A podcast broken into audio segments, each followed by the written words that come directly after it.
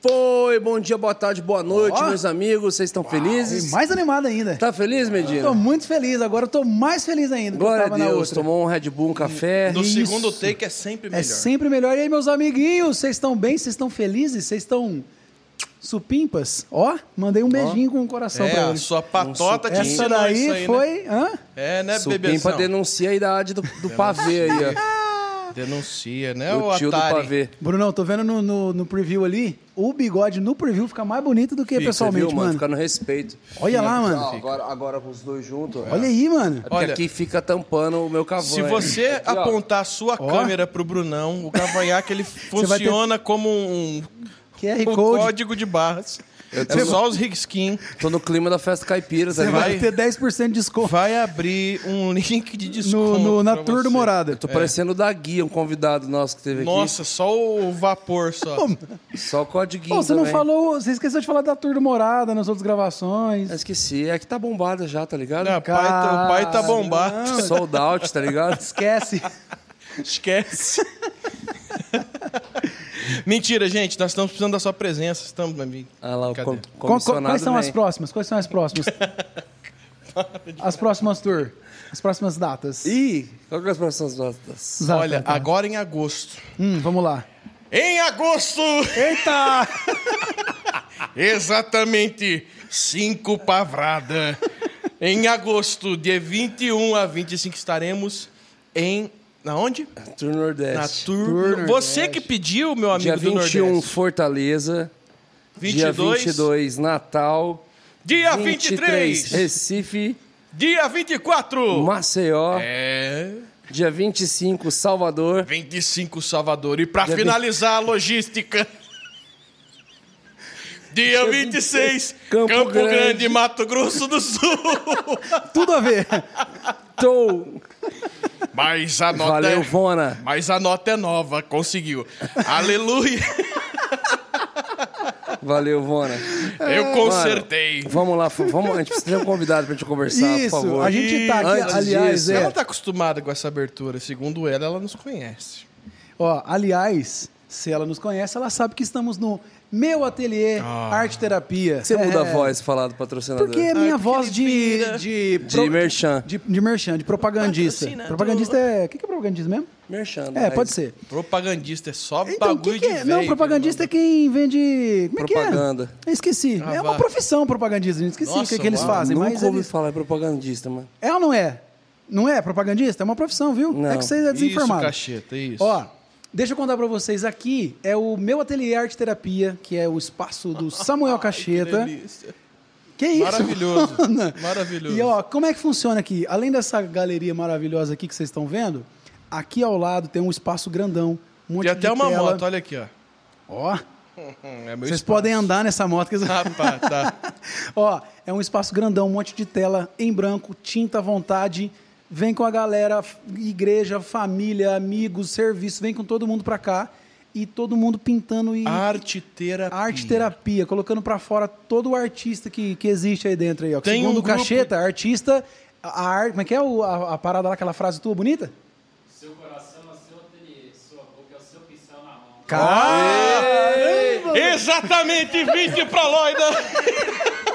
E ninguém ouviu, a gente não consegue repetir. Não. Não, tenta Vem cá. repetir. Não, não, não, peraí, peraí. Seu- Eu vou tentar repetir. Então vai. É, peraí, tenta alguém aí pra me lembrar. Seu alguma. coração... Seu coração... Não sei porquê.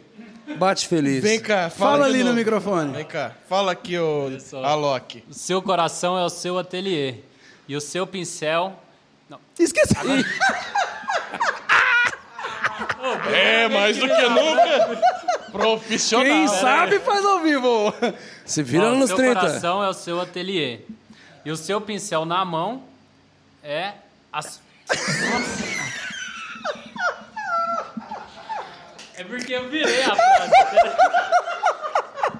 Ainda bem que nós tá no clima da zoeira, hein, filho? Seu coração é o seu ateliê e a sua boca é o seu pincel na mão. Meu E o- ateliê, galera. E o menino tá bombado, hein, filho?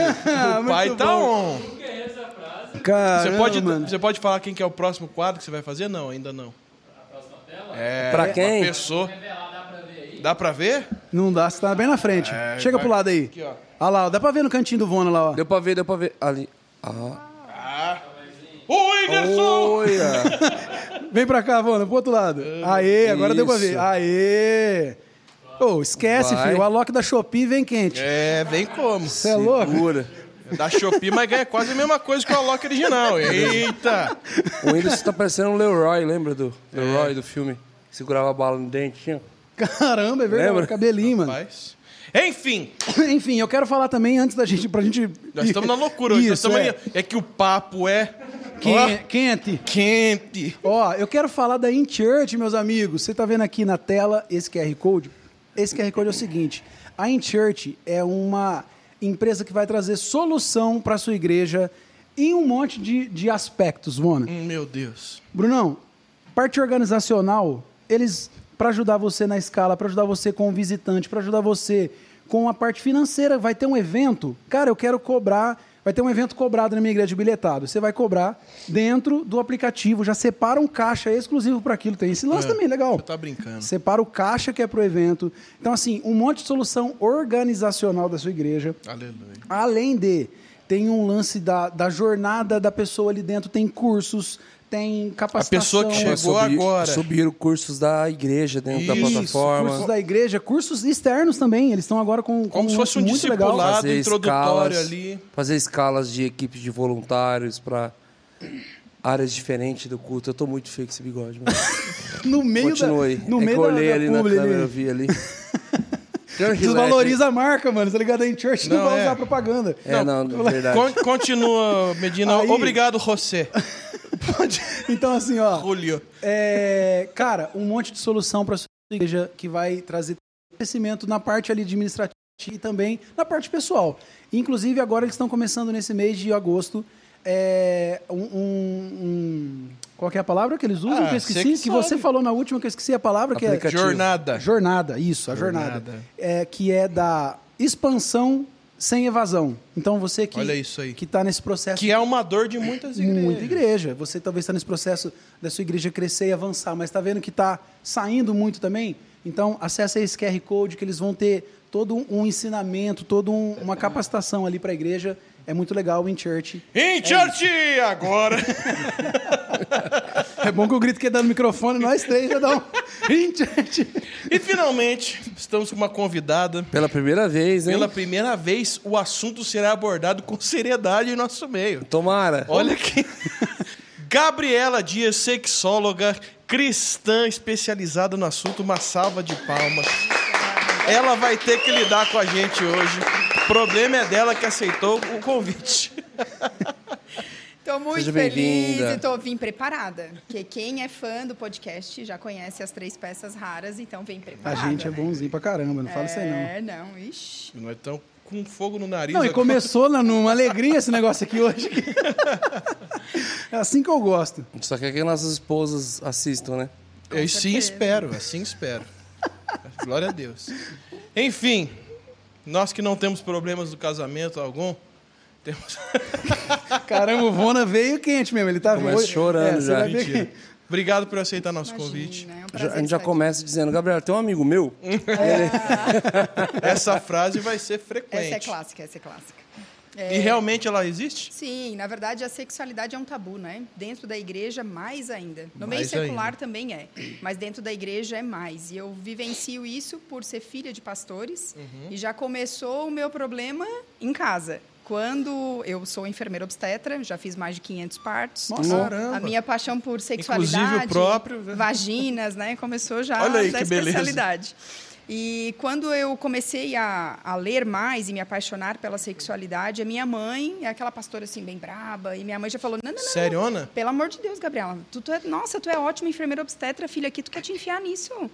E eu não, mãe, mas eu me sinto chamada. Que chamada? Tu vai ser chamada, tu já foi chamada para fazer parto, não precisa. Crente não fala dessas coisas, não tem necessidade. Eu, mãe, mas todo mundo faz, independente de ser crente ou não. Enfim, e continuei estudando, porque depois de adulta, casada, né, teoricamente, tu, tu decide, né? Tu escolhe, enfim. Mas Há a minha quantos mãe. anos essa decisão? Há sete anos. Mas a minha mãe sempre foi a minha melhor amiga, então a palavra dela sempre teve um peso muito importante para mim. Mas eu continuei fazendo a especialização e na minha primeira palestra eu levei ela. Olha que beleza. Então, bem esperta, como diz outro, Aqui é né? como não agir. Bem ladina, como diz a minha avó. E aí a minha mãe sentou bem na frente, e quem conhece mãe sabe, né? Conforme eu fui falando as coisas, a minha mãe levantava uma sobrancelha, coçava aqui atrás, eu falei, ai, meu Deus do céu. E aí chegou no carro, eu falei, e aí, mãe, o que, que tu achou? Ela começou a chorar. Falei, Brunão Chorar? do céu. Eu Chorar? Falei, foi pior do que eu imaginava. E aí ela olhou para mim e falou, filha, a mãe quer te pedir perdão. Porque nesses dois anos de especialização, a mãe tentou te desencorajar, mas hoje Deus me mostrou que Ele vai te levar a lugares que tu nunca imaginou. Deus quer te usar para restaurar casamentos, autoestima, ajudar crianças a terem o seu destino transformado Amém. através da educação sexual. E Uau. assim nasceu meu ministério. E hoje a minha mãe é uma das minhas in- maiores intercessoras, né? É a minha rede de apoio que está com as minhas filhas para poder estar aqui. Eu sou de Santa Catarina, né? Para vir aqui para São Paulo tem toda uma logística, né? Uhum. Sim. O mais velho foi dormir na casa de um amigo da igreja, né? Meu Ixi, marido Você também. sai distribuindo. né? É, a gente vai distribuindo, é muito filho, né? Três filhos é bastante. Mas enfim, Inclusive, a gente quase cancelou o podcast, né? quase que ele me mata do coração. Ele só esqueceu de um detalhe, eu sou cardíaca, ele não perguntou. É sério? Olha, aham. Olha que beleza, hein? Olha que beleza, quase que mata a irmã com um susto desse. Mas assim enfim. que ela mandou, comprei as aéreas. Fechado. Eu falei, puxa, então a gente acabou de cancelar. Ó, Aquela hora que o sangue fica gelado. Aquela assim. o chão sai, né? Meu marido quase que deu um BO já no relacionamento. Meu marido, eu não te falei pra confirmar isso daí, agora já comprei, vai fazer o quê? Eu, gato, calma, calma, deve ter um jeito de cancelar. E ele, não tem nada, guria, a gente já comprou, não sei o quê. Daqui a pouco ele, eu tô brincando. Eu, Você deixou um tempo ainda? deixou, Cachorro. tu, olha só, não vai pro céu. Não é batizado, como diz a gente diz. Mas, ô, mas, ó, você passou bem rápido aí nesse teu início, mas a- qual que foi ali o start pra isso? Tipo, você falou, caramba, eu acho que, Verdade. que eu consigo... É. Qual que depois foi que a eu fazia, curiosidade? depois que eu fazia o parto das mulheres, na sala de recuperação já eu percebia que havia um grande medo em relação a isso. Nossa, agora o bebê nasceu, eu vou ter que fazer. Porque tem algumas que ficam a gestação toda sem fazer, eu diminui muita Eu frequência. tive um amigo que passou por isso. Então, assim, eu via aquela, sabe, aquela, aquele medo, aquele pavor. E aí eu dizia, não, mas você conversa, né, com o médico, né? Com... E aí eu percebi que esse assunto ele ia pipocando, Então, peraí, passando o teu amigo passou pelo quê? Ficou nove meses sem, sem transar. Durante o, o A gestação gestação. inteira? É, que é importante a gente Mas dizer. por quê? Então, porque ela não queria. então, deixa eu explicar. Isso tem É explicação. um mito. Não, não é mito. Ah, Na verdade, ah, existe dois caminhos na gestação. Pura mudança dos nossos hormônios. Existe a mulher que fica né, muito louca por sexo, que o percentual é pequeno. Deus te ouça. Existe aquelas que não querem ouvir, inclusive enjoam do cheiro do marido. Nossa, mano. Tem. Só porque eu fico três dias sem tomar banho, hein? Eu vou te dizer que, Que eu achava que isso era mito e não é. Isso é real, é uma questão Sente hormonal. nojo mesmo? Não, não é nojo, assim, um certo enjoo, sabe? Só que o que que acontece? Por ser um, aí a gente tem uma cascata, infelizmente. Por ser um assunto tabu, por ninguém falar sobre isso, por a gente viver um pensamento fantasioso de que a sexualidade de todo mundo, o casamento de todo mundo vai igual uma Uau. pipa, a gente acaba não conversando. Por exemplo, eu fiz uma live com o Bibo, acho que vocês conhecem, Sim, Bibotalk, Bibotalk. né? E aí a gente falou um pouco sobre essa questão do, da dor no ato sexual, a gente falou sobre o início do casamento. E a quantidade de casais que eu atendi depois da live com ele, tu não tem noção. As pessoas, hoje em dia, quando casam, todo mundo olha e fala, ih, agora, né? Agora o pau vai pegar, né? Vocês não sabem É. de nada, porque a galera tá casando e a galera não tá transando. Justamente Nem por... no início? Nem no início, porque assim, o que, que acontece? A gente tem uma galera que vem de uma infância e adolescência sem informação nenhuma, né? Que eu não sei. Vamos à pergunta de milhões. Brunão, onde você aprendeu sobre sexo? Onde eu aprendi sobre sexo? Uhum. Tchu, tchururu. Calma, deixa eu responder. Cantares, capítulo 2. Foi. Foi. Era o nome do vídeo. Boa resposta. Boa resposta.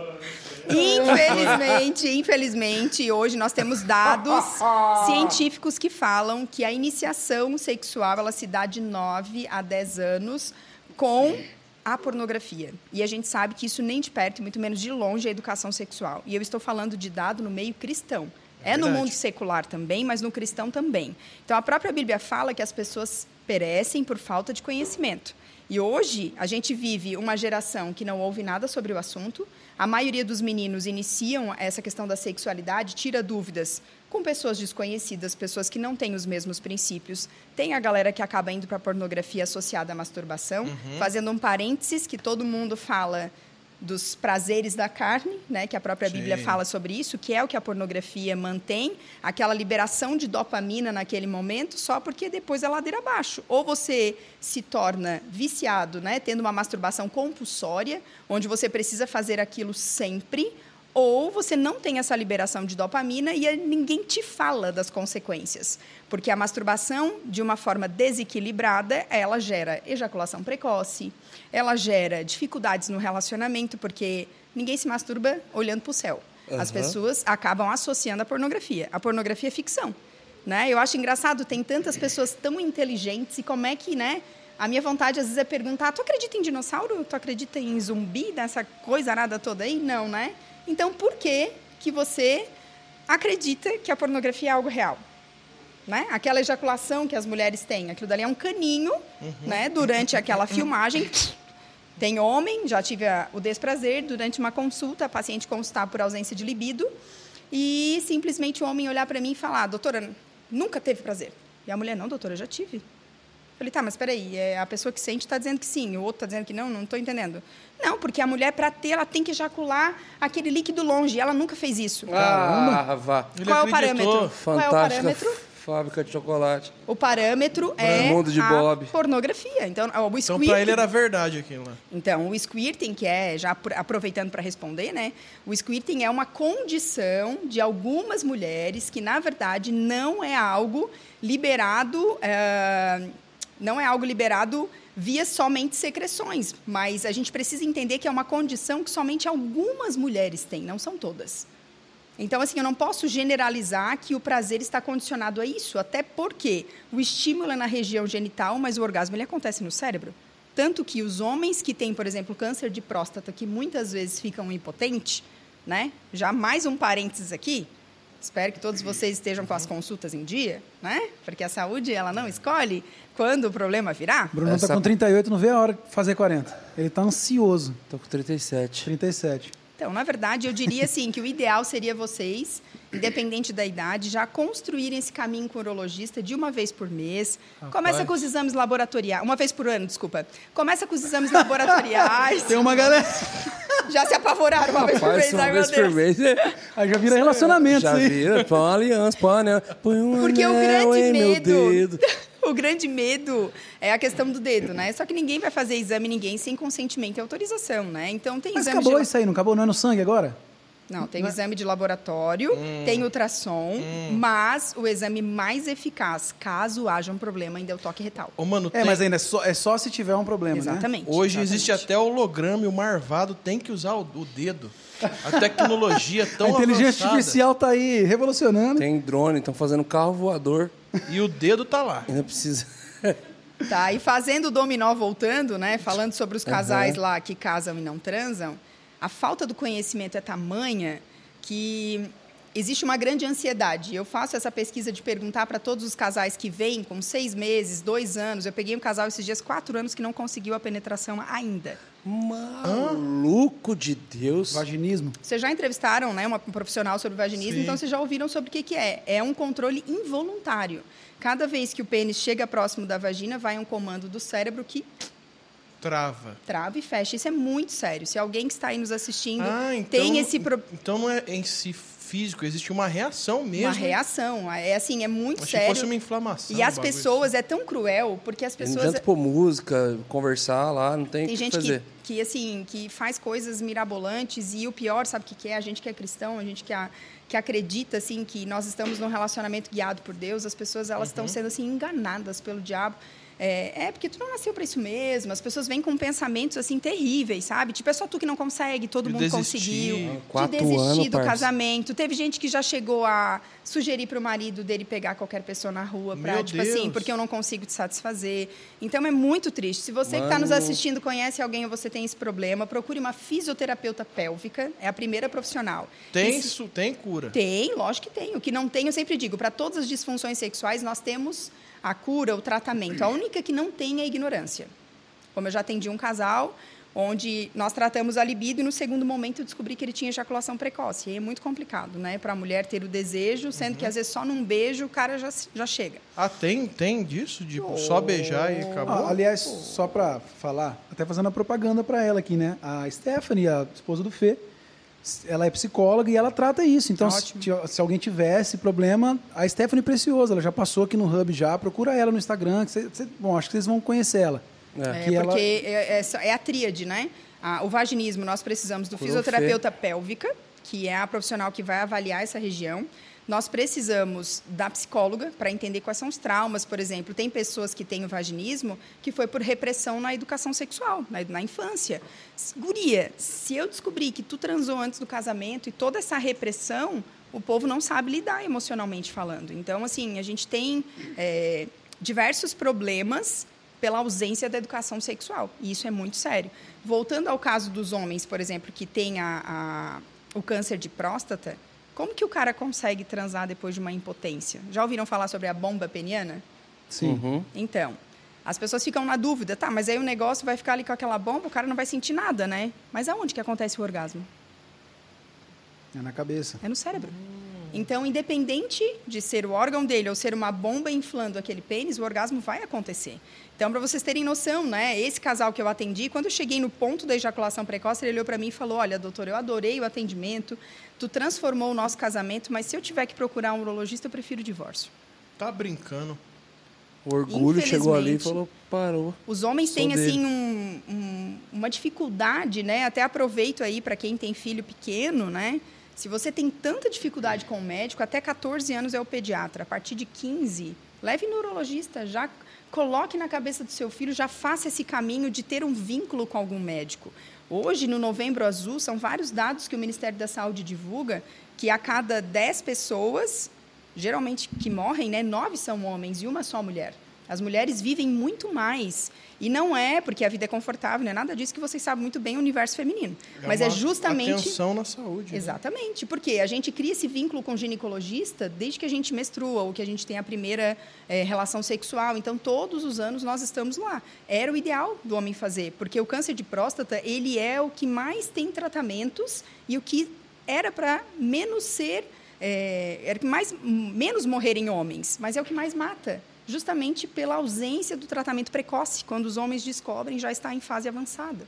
E aí é muito sério, né? Então a gente tem que entender que saúde é uma só. E voltando nos casais recém-casados, dicas para quem vai casar: beijem muito. Porque há um freio aí para a galera, né, que sabe que é melhor esperar. Então, a galera chega na relação sexual no casamento, né? Primeira coisa que eu falo para o casal, eu faço a consulta pré-nupcial. Primeira coisa que eu digo é: vocês não têm obrigação de fazer na primeira noite. As noivas olham para mim e dão até aquela respirada. né? Porque a gente está cansada, a gente está estressada, a gente sonhou tanto com aquele momento, Realmente acontece tanta coisa. É difícil. Primeira coisa é isso. Então, assim, namorem, né? Durmam peladinhos, abraçadinhos, né? Gostosinho. né? É isso aí. Depois, não esqueçam de beijar muito na boca quando forem começar, porque o beijo de língua, principalmente, ele molha o gramado. Para a galera que está com a libido baixa, fica aí já a primeira dica. Anota essa que é importante. Há um estudo falando que casais com mais de cinco anos de relacionamento não se beijam. No consultório, eu nem esperei chegar a cinco. Mais de dois anos, eu já pergunto, como é que tá o beijo? Ah, tô beijando. Beija que eu quero ver. Nossa. O que, que é isso, gente? Aí eles dão que selinho. vergonha. Aham. Ah, brincadeiras à parte, né? Temos que só olhar, dar aquela risadinha, né? Eu falo, mas como é que é o beijo? Me explica. Ah, a gente está habituado a fazer o selinho. E aí, justamente isso. A ausência né, desse beijo de língua, dessa conexão, vai ficando, vai passando. Aí vocês não se tocam mais, não se abraçam. O beijo, ele está muito conectado ao sexo. Então, assim, beijou, eu tenho que dar volta. Eu tenho que cumprir com a minha tabela, É como é, que eu ouço, né? inevitável, né? Mas não é, não era para ser assim. Não era para ter essa obrigatoriedade. E aí a gente começa a perceber que a libido baixa na mulher é porque foram geradas algumas coisas no relacionamento. Ah, Vale Night. Vale Night, a maioria das mulheres falam para mim, Gabi, pelo amor de Deus, eu não quero mais Vale Night. Porque falou em Vale Night, ele já associa ao transar. Eu não quero, eu queria sair para curtir, para dar uma volta, para Que gente... faz parte também do, Exatamente. do e aí, preparo. isso. E aí, ah, assim, que inocência, né? Não. Delas. Que E não mal, era isso? que mal intencionado, né? Não, mas a intenção é sempre boa. Vale night, é. Então, assim, para quem, pra quem vai casar, né, não, se- não tira essa obrigatoriedade, beijo, beijem muito na boca, é a dica de milhões. Tenha um lubrificante de qualidade com você. Usar lubrificante não é pecado. E assim, quando a gente Doriana. tá. Quando a gente tá nervoso, pelo amor de Deus, nada de Doriana, de nem óleo de cozinha, nada disso. Quer usar alguma coisa que tem na cozinha, óleo de Soia. coco. Óleo de coco pode. Só Hã? que, é. Só que se o método contraceptivo for camisinha, aí não pode. Camisinha não pode, Não porque... pode botar o óleo de coco no- na camisola? Na camisinha? Que camisola? É. Porque a camisinha faz atrito. Com óleo de coco e rompe. Eles não são compatíveis. Então, para quem usa um método contraceptivo, a camisinha não pode ser As mulheres pegando as dicas. As mulheres querem engravidar. E a mulherada de jogador de futebol aí, ó. Misericórdia. É, não fala o nome não, porque dá um rolo do caramba. Deus é Deus do livre. E tem, hein? E Rapaz, tem. é uma série de coisas tão simples que, Que a galera na igreja se privou de conversar, né? E aí, assim, o fato de ser tabu, como eu ouço diariamente, né? Tá, a gente vai conversar sobre o quê? Tipo, às vezes é o filho do líder de não sei das quantas, às vezes é o filho do pastor. Como é que eu vou abrir isso? Que a gente casou há seis meses, a gente não conseguiu ainda. Com quem que a gente vai A conversar? minha, minha família, só no começo da conversão que foi difícil. Depois aqui minha mãe é muito da, da, da, da safadinha, né? Graças a Deus pro meu pai. Ele pensou, parou. Pensou, É, pensou, pensou. mas é graças a Deus pro meu pai, né? Glória a Deus por isso. que Ela tá sempre bem ali. Então a gente nunca teve problema em casa de conversar Ele sobre tá falando isso. da mãe Teve dele. educação Ah, sexual. minha mãe é só com meu pai, gente. Glória a Deus por isso. Mas tu teve orientação Tive, não foi tão pontual. pontual, mas assim, quando foi virando adolescente, aí teve abertura, sabe? Certo. Mas realmente faz uma falta danada, porque é muito tabu. Principalmente quando a pessoa converte, parece que cancela tudo na vida Ó, da pessoa, né?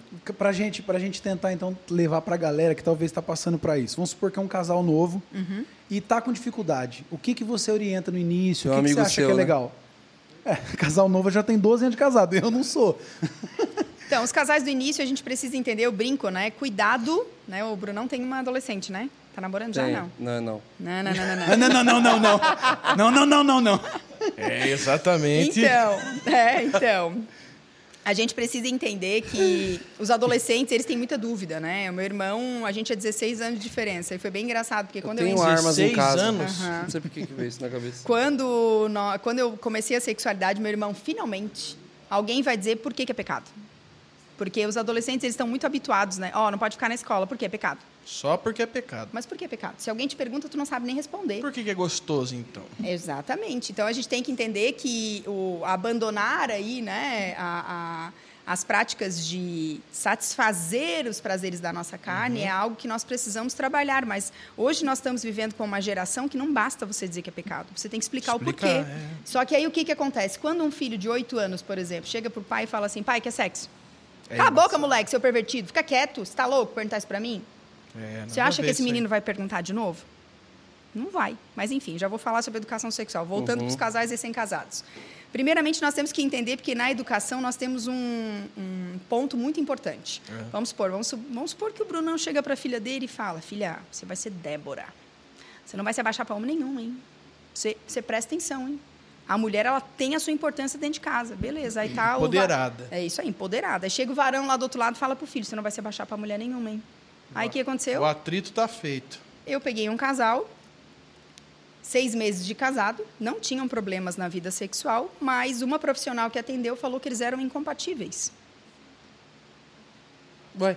Namoraram cinco anos, oraram, filho de líderes da igreja. Então, tipo assim, como assim incompatíveis? Onde foi o problema? Na resposta de Deus? Foi na gente que entendeu errado? O que, que deu? E no conversar, percebi o quê? Dificuldade das básicas. Por quê? A mãe criou para ser uma mulher forte e o pai criou, né, os pais do outro lado, para também ser. E aí nós temos que entender que quando na carta de Paulo fala sobre submissão, não tem nada a ver em alguém mandar em ninguém. Na verdade, a palavra no grego, ela fala que a submissão é ambos sobre a mesma missão. É lindo o que Deus deixou para nós para vivenciar dentro do casamento, mas tudo depende do contexto de quem fala. A gente sabe que tem várias pessoas que falam que a submissão é estar debaixo da autoridade. E aí onde existe essa confusão, onde ninguém fala sobre o assunto, há uma grande, de verdade, confusão. Na verdade, é E não é- encontrar um homem que tem uma missão, né? Exatamente. E não Essa é é mandar em alguém. Não é o mandar em ninguém. Rapaz, ninguém me avisou, hein? Tô fazendo tudo errado. E tá mesmo, que não adianta, né? E aí, no caso desse casal, era o quê? Era a questão de comunicação. Ninguém manda em ninguém, ninguém tem mais autoridade, porque a gente sabe que hoje os casamentos eles estão muito egocêntricos. É mais fácil trocar do que consertar. E as pessoas elas têm esse probleminha de ao invés de buscarem na igreja, nas pessoas que eles confiam, ou profissionais que têm os mesmos princípios, e buscar fora. Então, assim, se tu chega para uma pessoa, né, e comenta sobre o teu casamento, tu sendo recém-casado, e fia, dá tempo, ainda vai lá e cancela essa porcaria, separa. Hoje é muito assim. Muito, Até muito. dentro da igreja. Sim, exatamente. Então, assim, as pessoas precisam entender que o casamento é algo sério. E é um ajuste eterno, né? A família é um projeto de Deus que nasceu no coração do Senhor. É claro que o sexo, ele é uma gota no oceano. Eu sempre digo, o casal que chega para mim todos, né? Ah, a gente está aqui porque a gente não está transando. Amo meu marido, amo meu casamento, mas não tenho vontade de transar. Então o marido, ah, doutor, eu estou sem vontade nenhuma. Que também são dois papos, eu digo que são dois rolês que a sociedade não está pronta para conversar. Primeiro, a mulher que quer sexo. É como se ela não existisse. E o homem que não quer. Aonde não quer. vive, o que come, aonde se encontra. É quase isso. E assim, a gente sabe que essas pessoas existem sim, claro que existe. Né? O homem, hoje em dia, a gente vive debaixo de uma pressão. Que ao mesmo tempo a gente sabe que são dois provedores, porque a mulher também trabalha, né? o homem trabalha, os dois, cada um com as suas responsabilidades. É, de uma certa forma, o homem sempre traz para si uma responsabilidade maior. Então, hoje a gente vive questão de estresse. O dia tem 24 horas, mas se você conversar com qualquer pessoa, ele vai te dizer que gostaria que tivesse 72 ou 42, ou 48. Então, o fato de vivermos, né, como diz meu pai, numa geração cabelo ao vento, isso tem deixado muitos homens com a libido baixa. Né? Então, a gente precisa entender que se eu estou com um problema, eu preciso buscar por ajuda e não vestir essa roupa de tipo, estou fadado a isso e não vou fazer mais nada, que é o que muita gente me fala. Né? Tem casais que me procuram, ah, a gente está dois anos nessa situação, a gente está cinco anos assim, casal recém-casado, não viveram o melhor que Deus tem para o seu relacionamento, por não entenderem que buscando uma ajuda você pode sair desse lugar. Então, né, se você que está aí assistindo esse podcast, três meses é onde acende a luz vermelha. Se em um mês, dois, no terceiro, você não está conseguindo os dois modificar algo, a gente não está se entendendo, a frequência está diminuindo cada vez mais, a gente não consegue olhar no olho.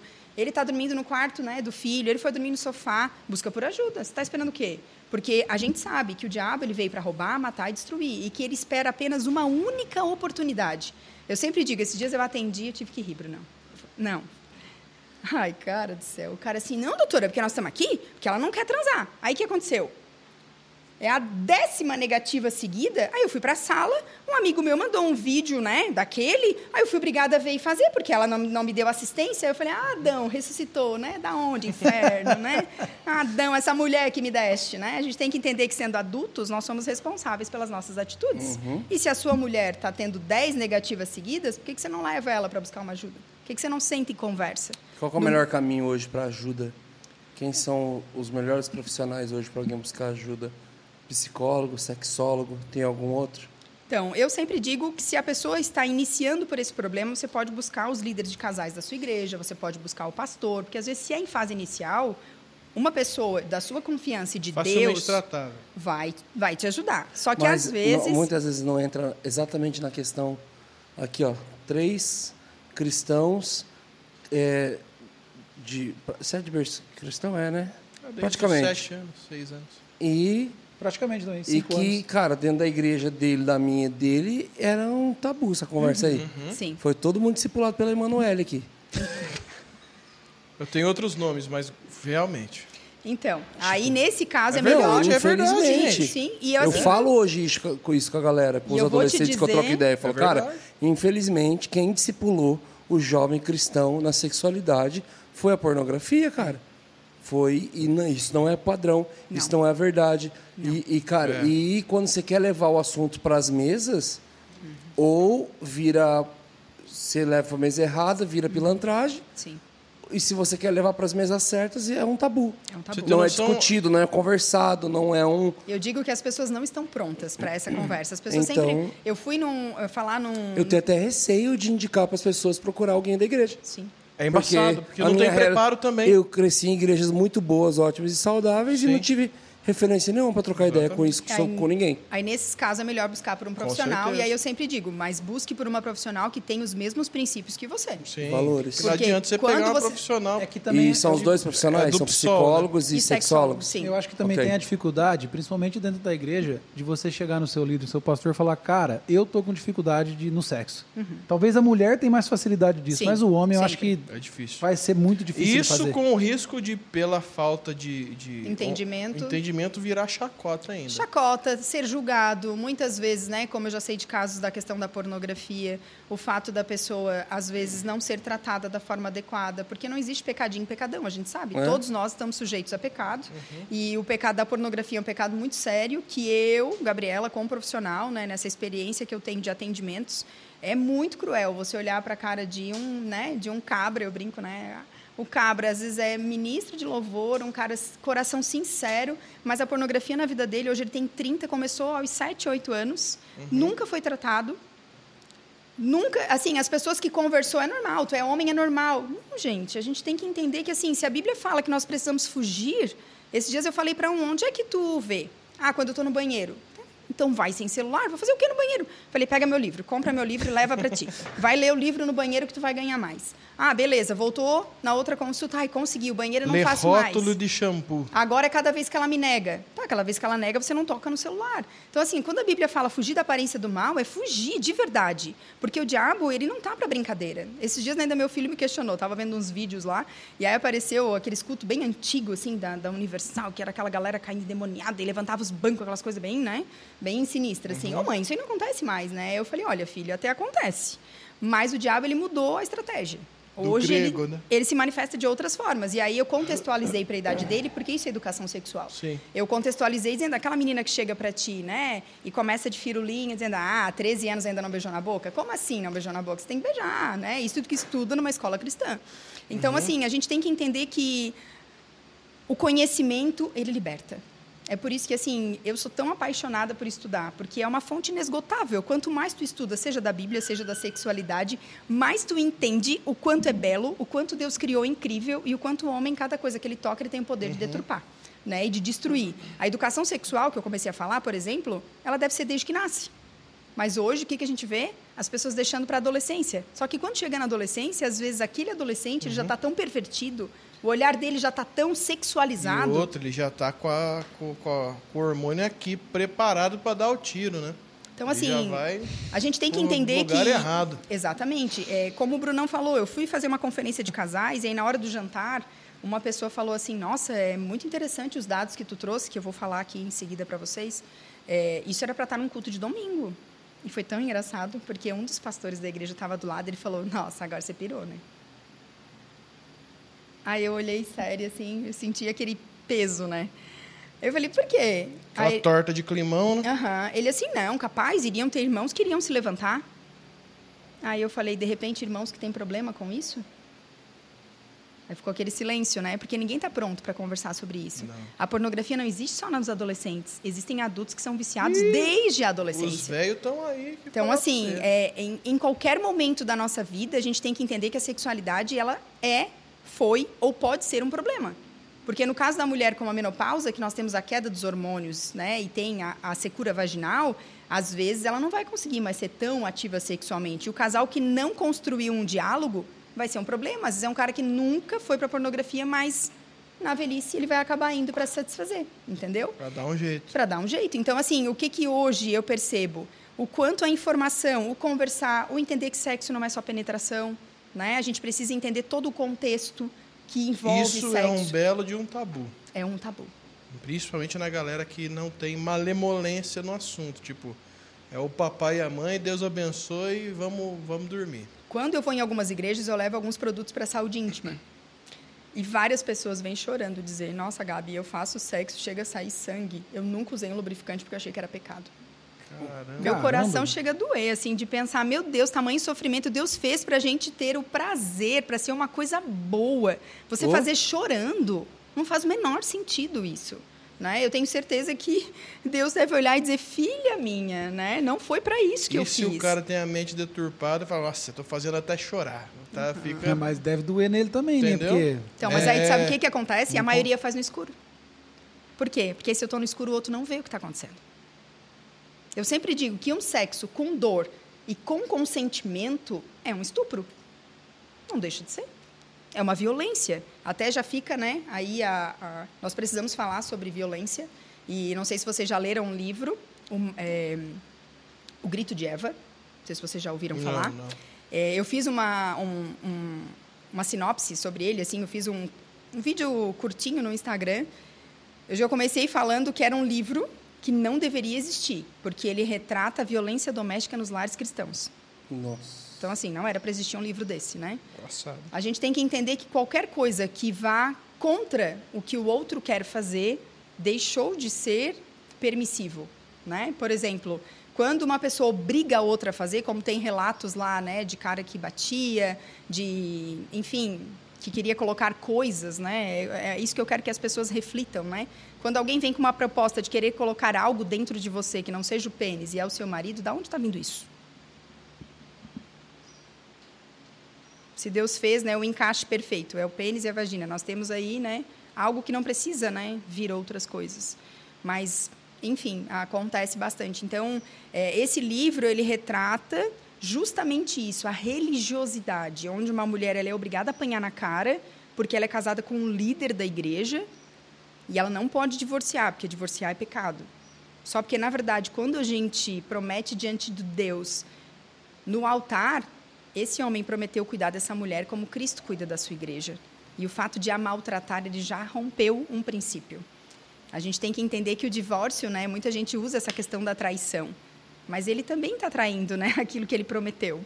Então tem muitas coisas que a gente precisa refletir. As pessoas que estão dispostas a ter ajuda, a mudar a sua atitude, ok. Mas e aquelas que não estão? Né? Ou você continua comigo assim, ou né? Então é muito sério tudo isso. A gente tem que entender. E aí voltamos nesse ponto de que a sexualidade, como ela é tabu, como ela é um assunto difícil, as pessoas preferem se abster. Um congresso de mulheres, por exemplo, sem o tema sexualidade, para mim ele não é completo, porque hoje mais de 90% das mulheres não estão vivendo uma vida sexual ativa e são casadas. 90? Meu Deus. 60% das mulheres em todo o mundo que mantêm uma vida sexual ativa de 100 não sentem nada, nunca tiveram prazer. Então, assim. Chegou a nunca sentir um, Nunca sentiu. Uma... Então, assim, Negocinho. se esses dados são tão altos, né? Como que as coisas acontecem e esse assunto é desnecessário? Quantos retiros de casais as pessoas vêm me dizer que trataram de todos os assuntos menos da sexualidade? E as pessoas vão para o retiro para fazer, e vários casais vão em retiro e não fazem nada. Problemático, né? Justamente por esse assunto. Pelo fato, né? Por exemplo, nesse congresso que eu falei, a cada quatro segundos uma criança é abusada no mundo. A cada uma hora, quatro são no Brasil. Só que esse número não é real, porque é só 10% de denúncias, 90% não são denunciadas. Então, se a cada quatro segundos, provavelmente é meio segundo uma criança é abusada. No Brasil, a cada uma hora, provavelmente é centenas de crianças são abusadas. E aonde está a igreja em relação ao abuso sexual? De que forma a igreja tem orientado para a prevenção? E, pasmem, 80% dos abusos acontecem no ambiente familiar Dentro de casa. dentro de casa. Então, como é que você vai dizer para uma criança: olha, um pedófilo ele é um monstro? Às vezes o monstro é o tio, é o avô, é o próprio pai. Ou pior, né? Como eu atendi uma paciente que não conseguia, uma paciente cristã, não conseguia ver o marido pelado. E aí tinha que fazer sempre no escuro. E aquilo começou a incomodar ele. Começou a incomodar, incomodar. Vai procurar para ajuda. Cinco anos de casado. E aí chegou no consultório, eu sempre digo que a consulta é como um poço, né? Que eu tenho que cavar para buscar por água. E chegou num determinado momento, ela deu um berro. E aí eu tive até que conversar com algumas pessoas, um amigo psiquiatra, porque foi a primeira vez que eu peguei. É, não sei se vocês sabem, mas a nossa mente ela tem esse poder de guardar algumas coisas que nos geram dor, Esconder. esconder. E aí, num determinado momento, num determinado gatilho, isso vem à tona. E foi o que aconteceu com ela. Ela lembrou dela, com quatro anos, de roupinha de dormir, deitada, tinha um abajurzinho, e o pai entrava, se masturbava na frente dela e saía, porque na cabeça dele ela estava dormindo, mas ele se sentia excitado de vê-la com roupa de dormir. Meu Deus. Como eu peguei de uma paciente que não conseguia sentar no colo do marido e não sabia o porquê. Numa das consultas, ela lembrou que o avô pegava no colo, porque essa é uma das maiores estratégias dos pedófilos, pegar as crianças no colo, brincar de cavalinho, e nesse movimento o cara se excita. E ela lembrou de sentar no colo do vô e toda a vida tá aquele negócio duro. E aquilo gerava uma coisa muito ruim nela, e ela não conseguia sentar no colo do marido. E numa das consultas a gente descobriu que veio, né, devido a isso. A pedofilia, ela tá em todos os lugares. Esses dias eu vi uma história de um diácono tinha sempre balinha. Sempre, assim, os pedófilos, eles são sempre muito solícitos. Uma criança quer ir no banheiro, deixa que eu levo. Ah, uma criança quer ir lá atrás pegar um negocinho, deixa que eu levo. Para pegar a confiança da criança. Foi descoberto que ele abusou de 34 crianças numa Nossa. igreja. E que fique claro que o abuso não é só penetração. O abuso é penetração, o abuso é se alguém mostrou, se alguém pediu para ver, se alguém te tocou. Como uma história que eu contei no Instagram essa semana, de um avô. Todos os finais de tarde, a mãe pegava a criança e passava na casa da mãe dela, da mãe dela, para tomar um café. E sempre que chegava, o pai dela dizia: Ah, vamos lá ver a, o sol, vamos lá ver a lua. E ela ouviu uma live sobre esse assunto e assim, fique de olho quando alguém pega sua criança e sai para longe, né? Fique observando. A criança não, o ideal é que ela não fuja, né, dos nossos olhos. E ela ficou com aquilo na cabeça. Aí o pai saiu por um lado com a filha e ela foi pelo outro lado, sem que ele o visse. E na hora que ele falou, olha lá a lua, ele colocou a mão por dentro da calça dela e fez esse movimento. E viu que ela se sentia incomodada. E aí, quanto mais incomodada ela ficava, mais alto ele falava: Olha lá a lua. Porque o maior medo do abusador é que a criança grite. Uhum. Porque, na verdade, as crianças que são alvo são crianças silenciosas. As crianças, na verdade, elas são silenciadas se a gente parar para refletir, né? Quando uma criança chega num ambiente, por exemplo, e desde que eu comecei, eu sou enfermeira obstetra, eu sou sexóloga, sou terapeuta sexual e estou terminando agora uma certificação para ser educadora sexual, emocional e de prevenção ao abuso sexual infantil. E quando eu comecei essa formação, eu vou terminar agora esse mês, eu comecei a ter um outro olhar. Por exemplo, quando você chega num ambiente com uma criança, da família, vai lá dar um beijo no seu avô. Ai, que menina mal educada. Você, como adulto, você sai beijando as pessoas? Às vezes você chega na casa da sua mãe e você sempre dá beijo? Por que, que a gente tem que obrigar as crianças a fazerem determinadas coisas? Uhum. E aí, quando você obriga, se você não respeita o não da criança, como que ela vai dizer não para alguém que quer tocar suas partes íntimas? Imagina a confusão na cabeça da criança. Eu não posso dizer não para minha mãe de não beijar um adulto, mas na hora que alguém pede para fazer alguma coisa, eu tenho que dizer não. Na verdade, as crianças são silenciadas, né? Então, assim, essa questão da educação sexual dentro do ambiente da igreja, nós temos que educar, educar os pais, educar então, os líderes. Então, vamos lá. Esse monte de informação horrorosa, né? É, é. Porque é daquelas. É, como que o pai, como que a gente consegue então, como que a gente traz isso para a criança, para ela, para ela se prevenir? Sim. Desde que a criança nasce, a gente tem que começar orientando. Quem pode tocar nas suas partes íntimas? Uhum. Só pai, sua mãe, avó, a rede de apoio. As pessoas podem tocar para secar, para limpar você. Se alguém fizer algum toque diferente, você conta para a mamãe. Nós precisamos entender que a criança ela tem que entender que a fala dela tem valor. Hoje, jeito de tudo, né? 90% das crianças não contam os abusos porque elas são silenciadas. Na hora que alguém conta, para com isso, menina, você está inventando essa história. Não é nem pelo abusador, é pela uh -uh. própria família. Pela própria família, por exemplo. E tem pessoas que são sujas, né, estratégicas. É, por exemplo, no almoço de família, é dado isso científico. O adulto que é abusador, ele nunca fica com os adultos. Ele sempre está perto das crianças. E aí ele vai lá e faz uma brincadeira que a criança não gosta. Por exemplo, ah, passa a mão aqui, ah, tá grande aí. Aí a criança vai para a mãe e fala, ai, que abuso, mãe. Aquelas coisas de tio, né? Ô, oh, tá crescendo, hein? Ô, oh, tá grande, né? Ah, mãe, olha lá, que saco, eu não gosto. Para de bobice, é seu tio. O que, que ele fez? Na frente da mãe, ele foi lá e validou que a criança não gostou daquela atitude. Quando ele abusa, ela vai contar, a mãe já não vai acreditar. Uhum. Vocês estão entendendo quanto é sério? Sim. Então, assim, explicar sobre intimidade, né? O fato da criança entender se essa parte é coberta, você não vê ninguém na rua andando. Então, essa parte é uma parte que ninguém pode ver. E, assim, gente, a gente tem que entender que nós vivemos dias complicados, dias maus. Então, nós temos que munir os nossos filhos de informação, porque se a gente depender da informação de fora, a gente está ferrado. A minha filha de quatro anos, foi no banheiro da escola antes de sair de férias e as meninas estavam mostrando as pepequinhas umas para as outras. Na hora que ela começou a, a me contar, perdi as pernas já, né? E tu, filha? Ah, eu não mostrei. Porque eu falei para elas, a minha mãe disse que só quem pode ver é a minha mãe e meu pai. Eu não vou mostrar para vocês. E uhum. saiu. Vocês estão entendendo a importância uhum. da orientação? A importância que tem na vida de um filho? Por exemplo, o menino chega sete, oito anos em casa. Ô, mãe, tô namorando. A maioria faz o quê? É, não sabe nem limpar a bunda que você tá namorando, moleque. Cara, Não sabe porque que ele falou aquilo, né? não, primeira, primeira coisa, porque isso aconteceu com meu filho, oito anos. Filho, o que é namorar pra ti? É sentar do lado dela na- no recreio. Enquanto namorar foi isso, né? A gente orienta. Mas aí você explica o que que é namorar de verdade ou Sim, deixa ele no... Não, explica. Ó, quem lúdico ali? namora é adulto. Papai e a mamãe namoram. Você, você gosta dela.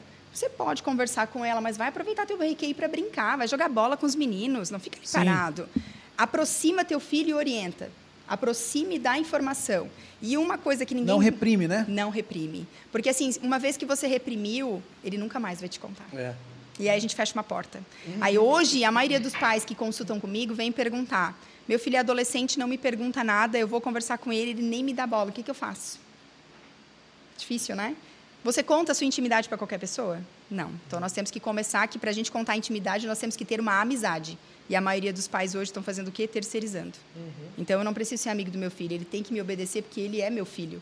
Ok, obediência, né? Isso é bíblico. Confiança. Mais confiança, contar segredos, aí nós já temos né, outro patamar. E tem uma coisa que eu falo na rádio que o pessoal não gosta de ouvir. Quando você tem dificuldade de falar sobre um assunto, o problema não está no assunto, o problema está em você. Então, hoje o que eu mais ouço no consultório é: ah, eu não tive educação sexual, ninguém falou nada disso comigo, eu não morri. E como está a sexualidade, né? Como está a vida sexual? A gente já precisa entender qual é a diferença, né? Sexo é relação sexual, sexualidade é uma energia de vida, é o que nos motiva a viver. Então, entender que uma criança também tem a sua sexualidade, que ela precisa ser sadia. Porque quando você reprime, é só você parar para pensar como foi a sua infância. Para nós quatro aqui que nascemos num lar cristão, a gente sabe como foi. Cada um sabe quando veio a dúvida, quando veio o problema, como foi. E a maioria dos casais que não vivem uma boa sexualidade acabam transferindo isso para os seus filhos. Hoje a gente vê uma geração de galera que não está transando. Gente, é absurdo, assim. E quem conta muitas histórias, você pode ter certeza, né? Que a sexualidade é dois caminhos. A gente tem o caminho de quem não faz. E a gente tem o cam- caminho das pessoas que fazem, geralmente começo de relacionamento ou de uma vida nutrida na comunicação. E a gente tem a galera que mente, tá? Mas crente mente. Infelizmente. Que virou tabu, né? Você falar que você transa todos os dias, você chama a atenção das pessoas, né? Não sei se vocês já estiveram em rodas como essa. Eu em várias. E a mesma roda que eu tô, que a pessoa diz que transa todos os dias, é a mesma roda que depois a pessoa me chama para agendar uma consulta. Mentiroso! Eu tenho uma- a gente- tem um amigo. Lá vem um amigo. Não, mas esse, Calma aí, eu não, não faço parte dessa mentira, Não, é não. sério. Essa amizade. É teu amigo também. Que uma vez a gente estava, toda sexta-feira à noite, faz tempo isso aí, a gente, eu não vou falar que a gente fazia porque ele vai saber que é ele. A gente tinha um rolê só dos homens sexta-feira à noite, beleza. Aí, um dia no rolê, nossa, porque eu tô o bichão, todo dia, não sei o quê. Nós, ô louco, ele, ah, tô falando, bababá, babá, beleza. Uma semana depois, a gente estava num aniversário. A mulher com as- dele. Com as, isso, todo mundo junto. E a gente, depois do aniversário, ia fazer o rolê. Ô, vamos, então bora, bora, os homens. Aí a, a esposa dele, ah, hoje ele não vai não, porque faz uns 20 dias na frente de todo mundo.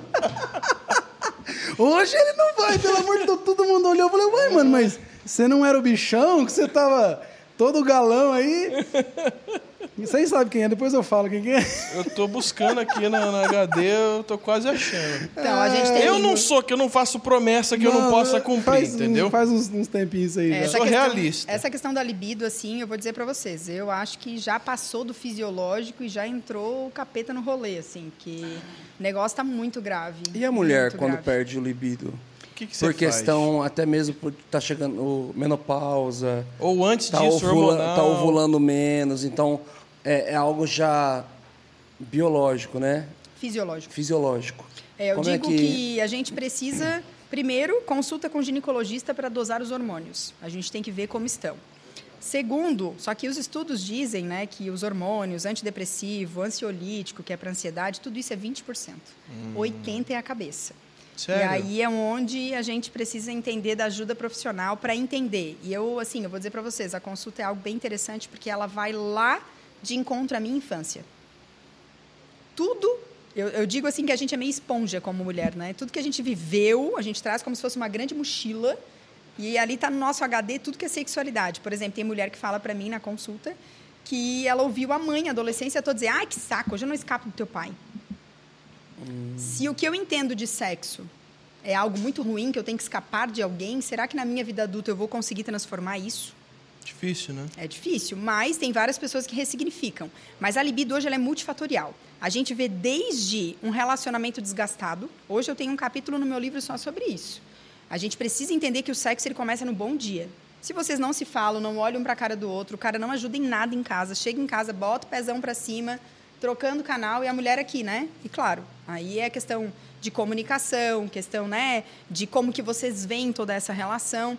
E aí chega na cama, às vezes, né, quer que o sapeca role, mas, né, o sapeca não irá rolar, É. porque essa mulher está muito cansada. Tanto que, tem, tanto que tem vários memes falando que a mulher sempre dá desculpa de estar cansada. E aí o cara vai Sim. lá e diz, hoje tu não vai fazer nada. Hoje eu vou fazer tudo. Sim, sim. Aí, no muito final- bom esse meme. Sim. Quando a mulher vai procurar, ai, não, pelo amor de Deus, quem não quer sou eu. Hoje eu tô cansado. Né? Então, a questão da divisão de tarefas, eu sempre digo, para a libido é um fator muito importante. O combinado não sai caro. Então, eu sempre no consultório falo sobre acordos. Façam acordos. Eu tenho um. Ela limpa, eu, eu sempre cozinho.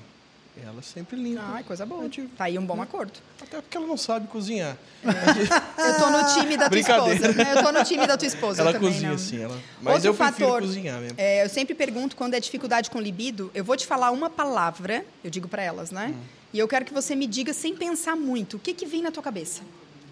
Sexo. Não, vamos fazer essa brincadeira agora aqui. Vamos lá. Que isso? mano? Vamos desvendar Gostou, mistérios. gostou.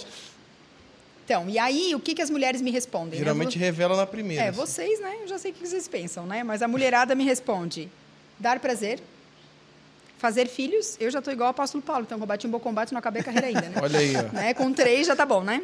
As mulheres falam que é para cumprir uma tabela. Vamos ver se essa tabela tá aqui em São Paulo, porque lá em Santa Catarina não achei ela, né?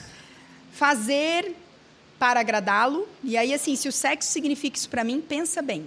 Se é para agradar alguém, vai chegar uma hora que eu não vou querer fazer mais. Né? Sim. Eu que nem eu uso muito a, a analogia com a dieta. Não sei se vocês já precisaram fazer na vida. Eu já fiz É, várias dá- vezes. acho né? que Né? Não sei se vocês já precisaram. a Precisa, né? Então, assim, se você fica uma semana comendo direitinho, e aí você vai usar aquela calça lá, que tem gente que guarda uma calça para ser a meta, né? Minha meta é entrar naquela calça, né? Eu jogo fora. Não falando de balança, mas de roupas, né? E você vai entrar naquela roupa e não mudou nada, o que, que você vai fazer com a dieta? Você vai chutar longe. Então, a pessoa que faz sexo e faz com essa mentalidade de agradar o outro, de fazer para cumprir uma tabela, vou fazer para ter filho, óbvio que vai chegar no momento que isso vai dar problema. A gente precisa ressignificar. O menino, se ele tem o primeiro contato com a pornografia, como a ciência fala, aonde que essa mulher tem? É e aí esse que é o ponto de partida. verdade. Porque o homem tem uma cabeça sexual. Então, assim, vocês estão aqui, né? Não sei quanto tempo faz, uhum, enfim, né? Mas a cabeça tá, né? Bah, seria legal se rolasse hoje, né? O homem ele tem essa cabeça de pensar sobre isso. Nada como uma acordada de madrugada. É, e aí, no caso da mulher, não tem isso. Tanto que uma sexóloga americana, ela compara, e ela faz uma comparação maravilhosa, de que o sexo para o homem significa como se fosse uma banheira de hidromassagem, assim, maravilhosa, onde o cara descansa. Então, quanto mais cansado, quanto mais estressado, ele vê no sexo o descanso. E já a mulher, ela encara o sexo como uma avenida de 5 quilômetros para ela correr. Ô, tribulação. No caso do Bruno é o contrário. Ele vê, nossa, que avenida de 5 quilômetros. Olha, Bruno, tirando contigo, Bruno, olha aí. É, alfine- Falou da madrugada ali. Alfinetou de graça, ele alfinetou de graça, Falou da né? madrugada. Falar Ah, o que você me fala. Alfinetou de graça, velho.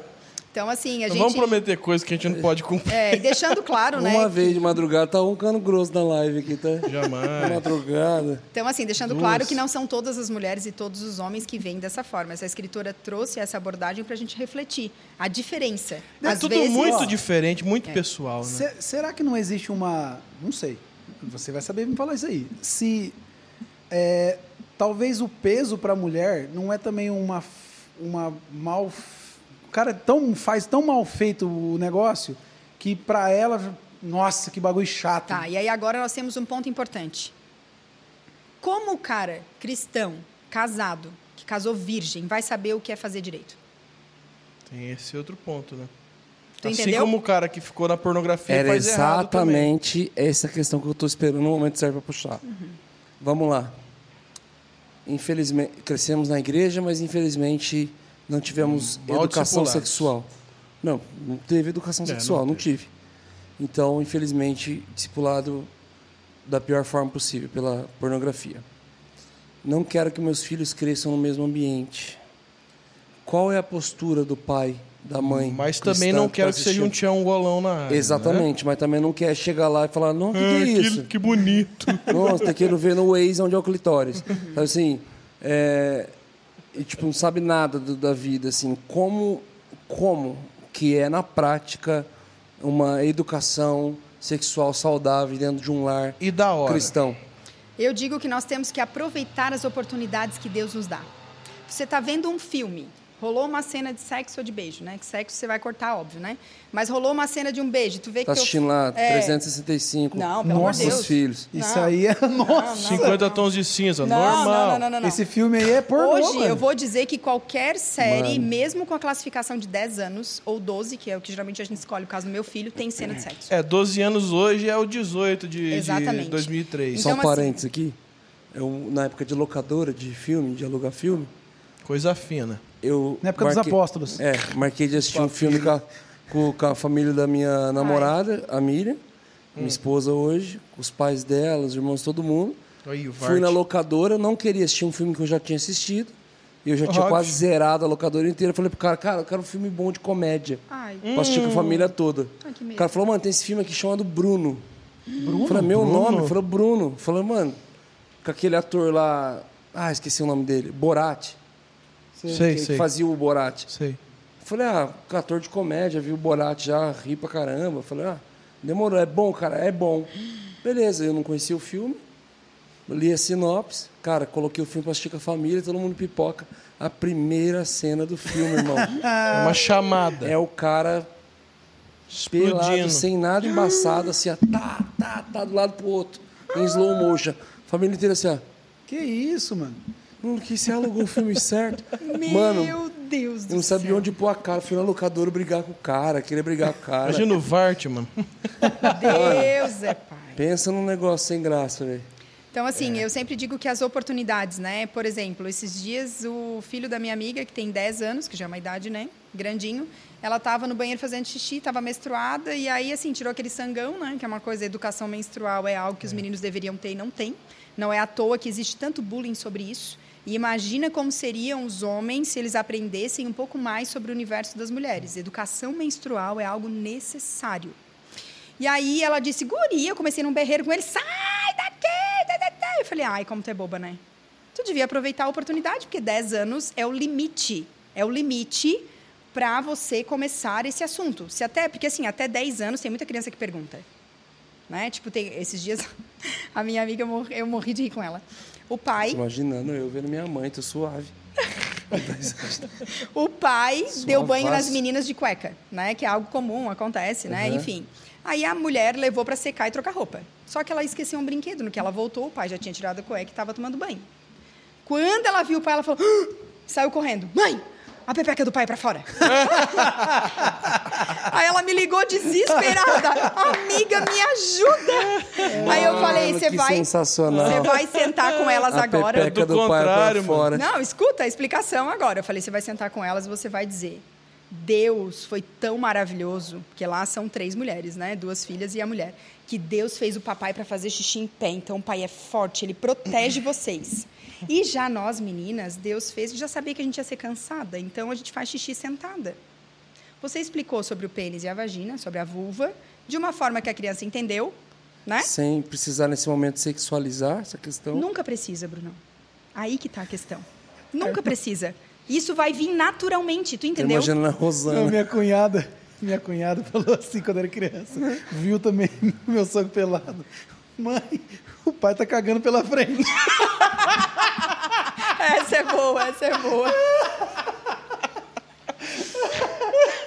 Essa é muito boa. Ai, meu Deus. Ó, tem outra história que é muito importante a gente entender. A filha, a, a filha com uma amiguinha dentro do carro com a mãe andando. Ô mãe, quer boquete? Nossa, A minha amiga disse que o mano. tempo parou, a respiração dela. Meu Deus, eu vou morrer, eu vou morrer, eu vou morrer. Aí disse que começou a fazer mais voltas do que o normal para ver se elas esqueciam. E nada, chegou em casa. Ah, é? Então vocês estão me enchendo o saco? Sentou as duas, falou o que que é, elas começaram. tá, mas peraí, aonde vocês viram isso? Sempre que uma criança fizer uma pergunta sem contexto para você, a primeira pergunta, a primeira coisa é você respirar. Porque se a criança perceber que você né, já deu uma desequilibrada, ela já vai ficar ansiosa, já não vai nem continuar a pergunta. Então, a primeira coisa é se acalmar. Segundo, aonde você ouviu isso? É que a gente estava passando no centro e tinha uma placa grande escrita: dê um boquete de flores para sua namorada. Ela explicou seja, sem precisar. Ela explicou Bom, tudo já sem introduziu, ter, né? Sem ter Lembra daquele comercial? do óleo? É, aquele comercial do Nunca óleo, vão lembra? aceitar um, um buquê de flores. as Lembra meninas. desse comercial do óleo? Uhum. A menina tá assim na cozinha e ela só fala assim, mãe, o que, que é virgem? Aí a mãe. Deus, aí ela começa. a Desesperada. Explicar, explicar. Então a mamãe e o papai. Ela, aí ela, acho que eu me saí bem. A menina, aí corta pra menina, vem o close inteiro. Se a menina tá calada, tá fala assim, e ela. E extra virgem? ela tava com. Precisava. É sobre isso, ela tava sabe? com azeite de oliva na mão, assim. Tem inúmeras histórias falando sobre isso. Então, assim, no caso da minha amiga ali... a, a minha cunhada, chamaram ela na Nunca escola. é com a gente. Nunca é com a gente. Chamaram. Não foi mesmo. Chamaram ela na escola e falaram. Nossa, não sei como é que fala essa palavra. Ai, meu Deus. É, falaram assim: ó, teu filho é, falou aqui de. Ele falou a palavra bus. Tá. Todo mundo já entendeu. Tá, Né? é. Cri. Tal. E, falou, e a gente perguntou como, que, que é isso e tal, quando é onde que ele tirou isso. E ele falou que sempre a, a mamãe faz ele dar um beijo na. E ela, pelo amor de Deus, como assim? E ele pequenininho foi tentar, tipo. E a escola toda, assim, inflamada com ela. de- de- Imagina, abuso Imagina. sexual, né? É. Cara, demorou algumas semanas para ela tentando desvendar esse coisa. E aí, hora de ir embora para a escola, ele deu um beijinho nela, falou assim: é, falei Bochecha. Era bochecha. Ah, Ele falou a palavra errada. Nossa. A mamãe gosta de um beijinho na bochecha.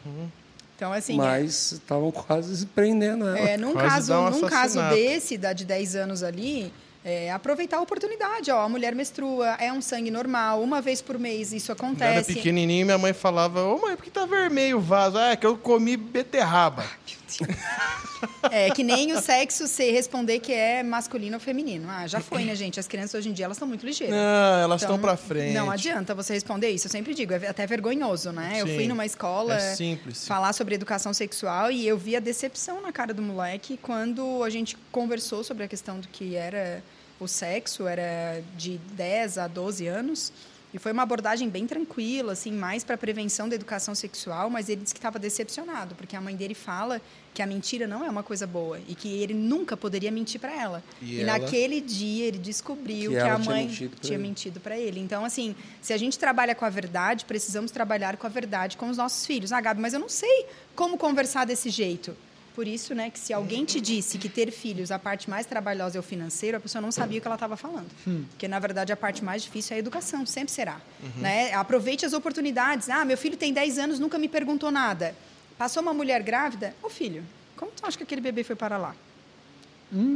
Ele vai dizer, ah, mãe, para, né? Que bobiça. Não, só quero te dizer que o que tu precisar, a mãe tá aqui, tá? A hora que tu quiser conversar sobre isso. Porque há 10 anos é o limite. Ou a gente começa a fazer perguntas aos poucos, ou a gente vai dando doses homeopáticas. Mas a gente precisa construir esse caminho. Muito bom. O cabra tem 12 anos, nunca perguntou nada. Ah, nunca me perguntou é porque não quer saber. Ah, ele é infantil. Será? Né? O que você sabe sobre tal assunto? De que forma eu posso te ajudar? Filho, você tem dúvidas daquilo que a Bíblia fala sobre essa questão do prazer? Né? Por exemplo, às vezes tem adolescente que me pergunta. Hoje eu trabalho com a educação sexual em consulta. Então, os pais que têm a consciência de que não vão conseguir falar sobre esse assunto, eles levam o filho no consultório. Geralmente 14, 15 anos, quando a galera começa a bombardear de dúvidas, ou então não bombardeia, mas está gostando de alguém, o pai tem medo. Infelizmente, a maioria que leva é não cristão. Então, assim, a filha começou a namorar na escola, aí tem medo da filha engravidar, então leva lá. E eu vou dizer para vocês assim que cada consulta eu saio emocionada, porque de forma alguma é, as pessoas têm essa, esse pensamento fantasioso, né, de que sexólogo vai falar só de sexo, né? Principalmente as terapias de casal com mulheres, eu nem falo de sexo. O sexo é uma consequência de outras áreas restauradas. Uma mulher que chega com a libido baixa, tu acha de verdade que eu vou ter que dar alguma fórmula mágica para ela sair transando? Não existe. O que eu preciso é restaurar. Às vezes essa mulher está com a autoestima diminuída, ela ganhou peso, ela teve um bebê e ela não consegue se olhar no espelho. Como que ela vai se sentir de uma forma né, motivada ao sexo. Não se Tem- sente. Tem alguma, tem alguma, vamos dizer assim, dica que ela é meio que global para que você consegue dar aqui, tipo assim, para às vezes uma mulher que está passando por isso, algo que talvez é o primeiro passo para todas. Você consegue trazer tipo, uma dica dessa? É, as mulheres que estão sem libido e sem vontade não tem como ter outra dica a não ser buscar por ajuda. Você precisa entender o que está acontecendo. E sozinha, às vezes, muitas já estão pensando há muito tempo. Nossa, eu já tentei ver, não é o jeito que ele me trata. E tem assim, tem o, eu sempre digo que é 8 ou 80. Tem o marido que não faz nada em casa, que um cara é o nosso cego, não ajuda em nada nem com os filhos. O bebê chora de madrugada, o cara não ouve, nesse nível. Mas tem aquele cara que faz tudo. Que ajuda em casa, que lava roupa, que faz comida, e ainda assim essa mulher não tem vontade. Ou seja, esse não é o parâmetro. Não é, não é. Assim como eu não atendo pessoas só cristãs, então eu atendo meninas que são universitárias, que só estudam e só transam no final de semana e ainda não quer. Para vocês verem o quanto a libido é um mal secular. Eu tenho desde meninas de 18, 19 até 60 anos na menopausa. Então a gente precisa entender que a libido é algo. Mas a, a libido é a falta de vontade. A falta não de é a vontade. falta de prazer na- Não, no não. momento. São diferentes. Porque, mas também tem os casos das pessoas que têm falta de libido e na hora também vai fazer não tem prazer. Exatamente. Aí é meio que uma Não é nem cascata. dor. né? Não, são não é nem diferentes. dor. São vários Tem fatores. pessoas né? que não têm dor, mas também, tipo assim, ah, não foi bom. A questão da libido tem desde a admiração, quando eu deixo de admirar, eu deixo de desejar. Para mim, isso é um ponto fundamental e muito importante. E às vezes é tão, é tão cruel, porque a outra deixou de admirar por um fator que o cara nem sabe. Por exemplo, ah, eu imaginei que quando a gente casasse, ele seria como meu pai, que faz tudo para minha mãe. E a gente casou, ele não sabe nem lavar uma louça. Ele não tira nem o prato da mesa. É. Né? Então, assim, só que assim, em algum momento conversaram sobre isso? Não, eu achei que não precisava, pois a meu pai. dela era automático. Exatamente. Aí por isso que entra, que a libido é multifatorial. E deixa eu falar, um outro assunto que, por exemplo, a mim. ele, vai, ele vai lembrar toda hora do bagulho agora. Ó, Três, Não, pode seguir, galera. três, dois, um.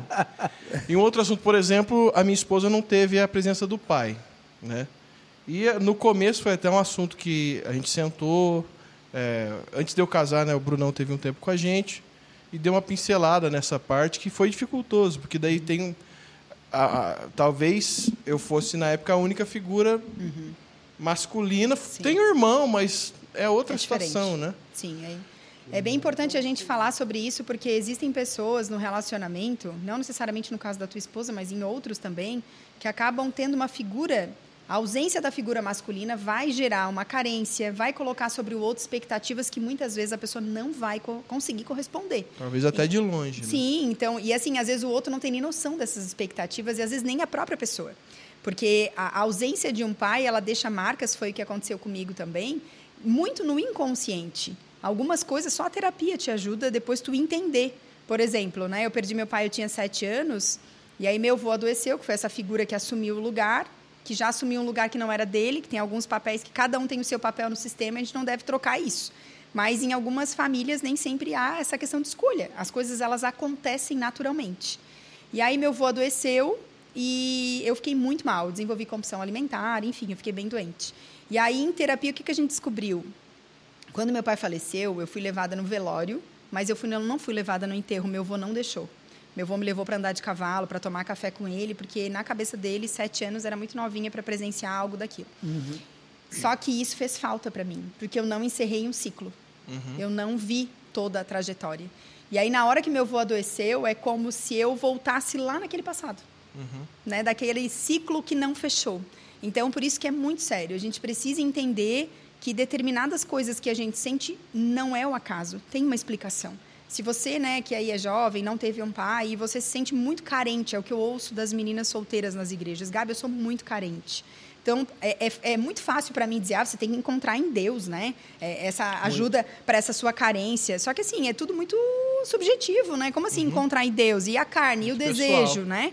Então, assim, a terapia, busque um profissional cristão para te ajudar, porque resolver esses traumas vai te ajudar a, na hora que você encontrar alguém, você vai ter um relacionamento saudável. Porque senão você vai colocar sobre essa pessoa frustrações, expectativas, coisas que o outro jamais vai poder suprir. Porque uma coisa é o seu marido, outra coisa é o seu pai. São figuras totalmente diferentes. Né? E a mesma coisa a pessoa que tem uma figura elevada sobre seu pai em casa, como eu peguei um caso.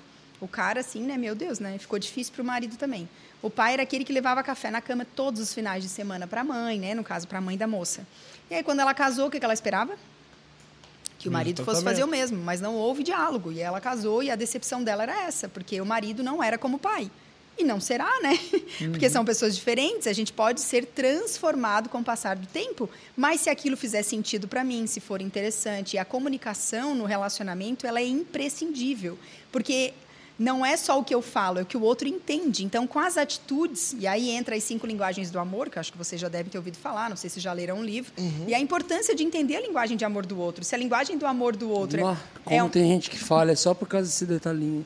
eu digo para todo mundo, todos os casais que eu atendo, principalmente os cristãos, ó, vai, nem- se tu não quer comprar o livro, dá um Google lá e faz o teste de vocês dois para ver. Não é A fácil. linguagem do amor e entender o temperamento um do outro, né?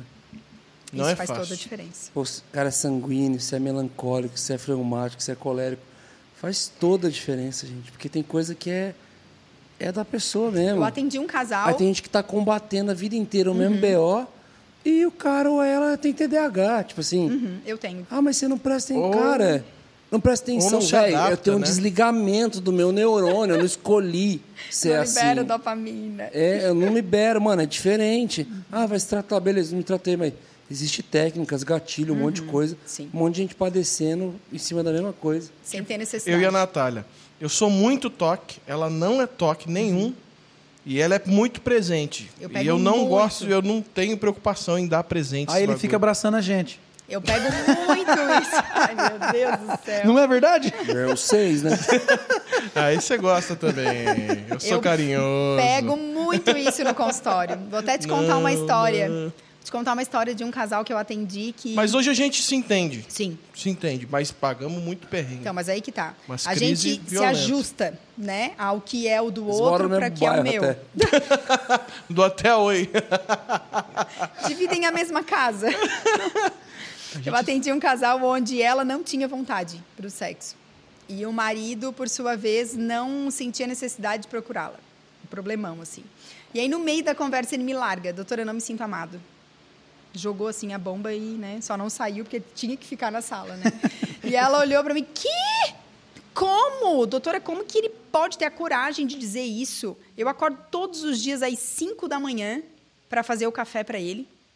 Eu poderia acordar às sete, eu acordo às cinco. Se isso não é amor, o que, que é? Ele assim, doutora, faz cinco anos que eu digo para ela, fica mais meia hora comigo na cama, que café eu Pra tomo ele, no posto, é. eu tomo em qualquer lugar. É Mas o que, contrário. que Tempo é? de qualidade. Ele era tempo de qualidade e ela atos de Serviço. serviço. É. Só que ela se sente amada dessa forma e ela fazendo para ele achou que ele também se sentiria. Então a importância de entender, né? E aí assim, com o passar do tempo, é, a gente pode ser moldado e transformado. A gente que vive com Jesus, a gente entende que a gente pode se permitir, né, ser moldado na mão do oleiro. E aí é o que é muito difícil, porque hoje, aí voltamos lá ao que a gente falou no começo. As pessoas estão casadas, mas elas são egoístas e egocêntricas. É a síndrome do meu nome. Eu nasci assim, né? sempre Gabriela. Me, né? myself and I. Eu não suporto essa música porque assim ela não é uma verdade. A gente tem que entender que aquilo que a gente entende que precisamos transformar, não vamos mudar por completo. Tem coisa que faz parte da nossa personalidade, da nossa essência. Mas se permita. O se colocar no lugar do outro não é só sentar no lugar dele. Só sentar é fácil, é vestir a roupa do outro. Tenta colocar um salto 10 que a sua esposa usa, usa né? Tenta Ah, é colocar terrível, uma calça é justa, que é. né? Então assim, tem coisas que você não consegue. Então, se colocar no lugar do outro é vestir a roupa do outro e entender o quanto aquilo faz a diferença. Se o dela é presente, quem tem a linguagem de amor como presente, você não precisa comprar presentes caros. Um bolo, não, não. um é- bombom. e para ela é mais importante um- uma cartinha na mesa do que um, Exatamente. Um te- super negócio. E aí o que eu trabalho no consultório é, te custa mandar uma mensagem durante o dia sabendo que é importante para ela ser lembrada, né? A mesma forma ela. É, é trabalhoso para ti saber que a hora que ele chega em casa dá um abraço? Né? Tem coisas que a gente tem que transformar. Só que o que, que a gente vive hoje em dia? O empoderamento dos dois lados. E aí é onde eu falo, cuidado com quem você ouve, o que você segue, porque tem pessoas que levantam determinadas bandeiras, mas não são casadas. E aí, assim, às vezes você está usando como parâmetro para o seu relacionamento, mas não é igual a você. Eu peguei uma paciente esses dias que chegou no consultório e Agora, falou: Tem uma irmã cristã aí que dá curso sobre como achar a pessoa certa. E ela é Sério? solteira. Até hoje. É complicado. 50 anos. É, esses dias eu peguei no consultório Doutora, lá em casa eu já decidi. Tá certo. O marido, Brunão, parecia assim, coitadinho. Né? Aquela a formiguinha da beirada da estrada. Uhum. Na minha casa eu decidi, a gente vai transar uma vez a cada três meses. Caramba! Pensa. E eu falei, tá, e o que, que eu posso ajudar? Não, a gente veio aqui porque eu quero que tu me ajude a, a fazer ele entender de que é meu corpo, minhas regras. Ele tem que Olha que entender esse benção. meu posicionamento. Aham. Abre, abre primeiro Pedro. É, E é ela era- cristão, não deve ser cristão, né? E ela era de que igreja? Do, Rasga do. E aí eu coisa? comentei, olha, eu acho que as escolhas já foram feitas, né? Quando a gente determina algo para o nosso relacionamento que não é em comum acordo, é muito complicado esse tipo de atitude. E ele totalmente. Não, aí eu perguntei, né? Ele era um santo ainda, coitado. Eu perguntei quantas vezes para ti seria o ideal. Uma vez por semana estava ótimo. Eu falei, meu Deus do Rapaz. céu, né? Uma vez por semana? Uma vez por semana para ele já estava Ah, ótimo. Animal. é É um herói. Um herói, literalmente. Porque, olha, o que eu mais homem é pego um é, diário. O desejo hoje dos homens é diário e da maioria das mulheres É. uma vez por mês. Eu sempre digo assim, às vezes eu me sinto um juiz de paz. Existe alguma algo científico? Porque em geral é assim, na geral, maioria é. das vezes. maioria. Um homem, igual um podem- cachorro no cio. Vocês podem esperar que esse trecho do podcast vai ter pessoas que vão comentar, mas eu tenho desejo para todo dia. Tá tudo bem, tá? Você ter Ok, minha desejo para todo dia. E nem Tudo precisa certo. falar, tá? Chuchu na cerca, o projeto. É, Tudo certo, tudo certo, né? A gente E tem que nem- entender que aqui a gente fala do geral, mas mas podia abrir tem... um podcast sobre sexologia, tá ligado? Chuchu na cerca. Eu gostei desse nome. Chuchu na cerca é, muito bom. É. Conhece, conhece o Chuchu na Sim. cerca?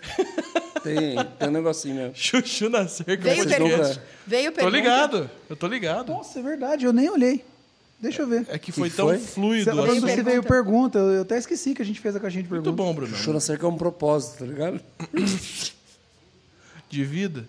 É um- Não, de vez em quando abre o calendário e Ah, entendi. propósito. Tipo, é isso aí. Muito bom. Sem muitas explicações, é isso aí. Mas eu gostei do nome. Não, a gente tá falando do povo que não faz, é, vamos falar do propósito. É. De quem faz de fazer mesmo. De Claro. vez em quando é uma chuchu na cerca, esse mês. Eu acho que eu já até Durante sei uma o que, semana, que veio. Se bora. veio dúvida, até já sei o que, que veio, né? Que é Ó, sempre não, tem, clássicas. tem algumas de vaginismo, mas a gente já abordou esse assunto. Vaginox. Tem um falando assim, ó, é errado o cristão se aventurar com seu cônjuge?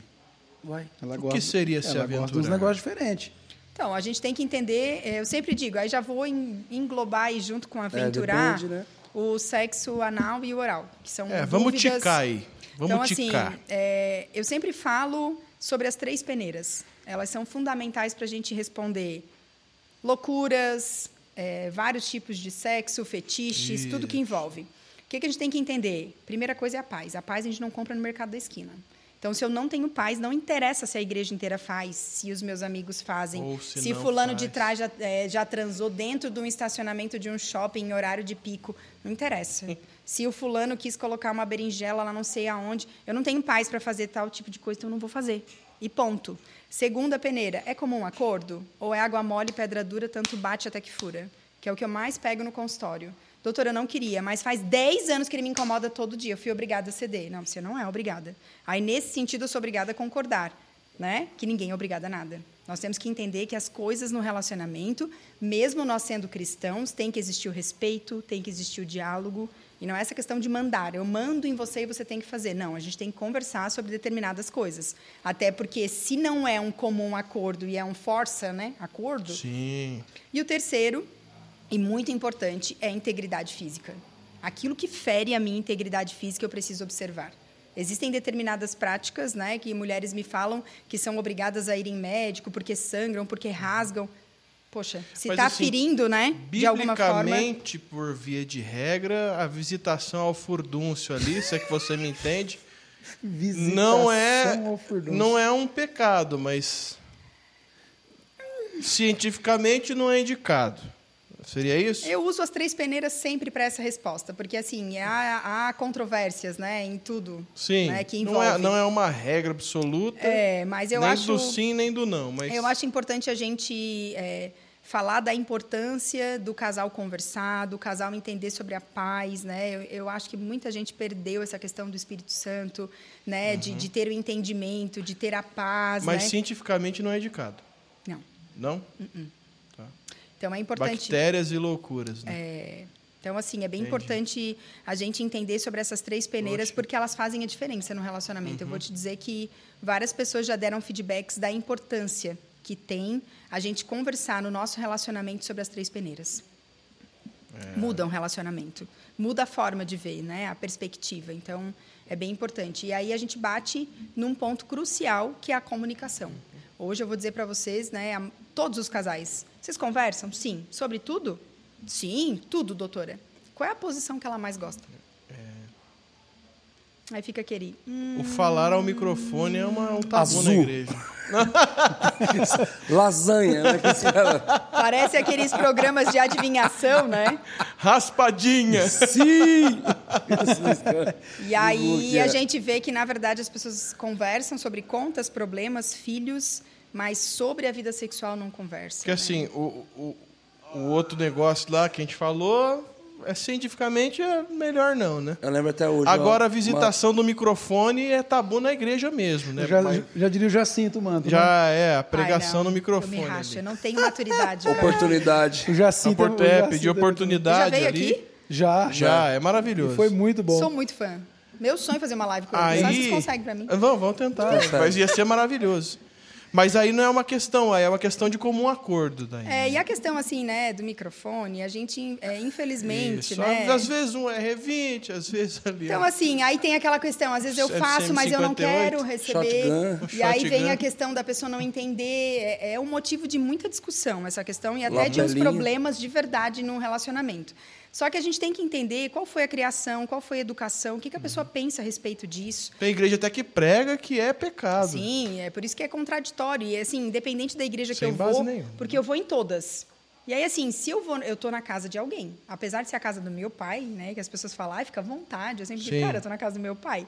Só porque eu estou na casa de outra pessoa, né, mesmo sendo todos do mesmo pai. Mas se a pessoa que está naquela casa fala que é pecado, eu não vou lá para contradizer, não quero criar contenda. Levando a informação, Sim. eu quero que as Uhum. pessoas tenham conhecimento. Aí cada um sai de lá, né, o conhecimento ele liberta. Se a pessoa vai ser liberta naquela noite, amém. Não precisa Mas bater na tecla, mas... É por isso que eu falo sobre as três peneiras, porque de uma forma geral, eu Fala não preciso novamente, então, as três peneiras. a paz como um acordo e integridade física. Olha aí. Né? Então a gente tem que entender que é, o crente ele está muito assim querendo para tudo, assim, sabe? Sim. Não me fala que agora eu quero saber aqui agora onde é que Sim. tá.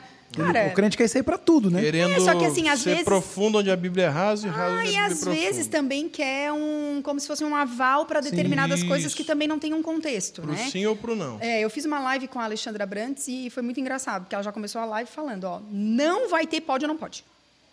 Não vai ter. Porque esse negócio é muito chato. O crente está em busca disso. Parece que quer um aval. Ah, fulana lá falou, então eu vou fazer. Né? E Come- assim, Começou com a tatuagem. então, assim, Agora... é, a gente tem que entender que cada um sabe o que é melhor de si. Então, o casal deve conversar, o casal deve acertar. Não tem paz, né? Você pode procurar alguém da sua igreja para conversar. Ah, né? A questão do microfone é algo que eu queria, mas ela não quer. Então, assim, vamos respeitar, né? Tem gente que impõe determinadas coisas que eu, eu Cada acho que um não é é, cada um, certo. né? Por exemplo, se tu não, não, quer, fizer... mas gosta que faz nela, né? Então. Esforgadas, mas... Se tu não fizer em mim, eu vou cortar o teu cartão. Eu já falando de alguns discipulados aí que eu já precisei. Sim. Hein, Brunão? Mas tem coisa que não é questão. justa, né? Tipo assim, se você não fizer em mim, eu vou cortar seu cartão de crédito. Hã? É, eu já peguei gente assim. Caraca. Nossa, mas é uma boa ideia. É, mano. Um gênio. Dá um O miserável é um gênio. Ela é indignada com a gente. Ó, deixa, vamos, vamos trazer uma Indignado. última, então? Tá. Deu não, um peraí, mito peraí, esse dentro desse Oscar. assunto aí, dentro desse assunto, lembro que uma vez a gente estava numa aula lá, aí a, a pastora lá, ela falou assim, ela não tinha nada a ver com a aula, velho. Nada a ver com a aula. Era aula, tipo, teologia, lá outra coisa. Ela, ela entrou nesse assunto aí do nada e fala, gente, porque para mim isso é pecado. Aí todos os meninos, tipo assim, mas que conversa é essa? Não, porque para mim sexo oral é pecado, porque é, é a mesma boca que você toma santa ceia. Rapaz.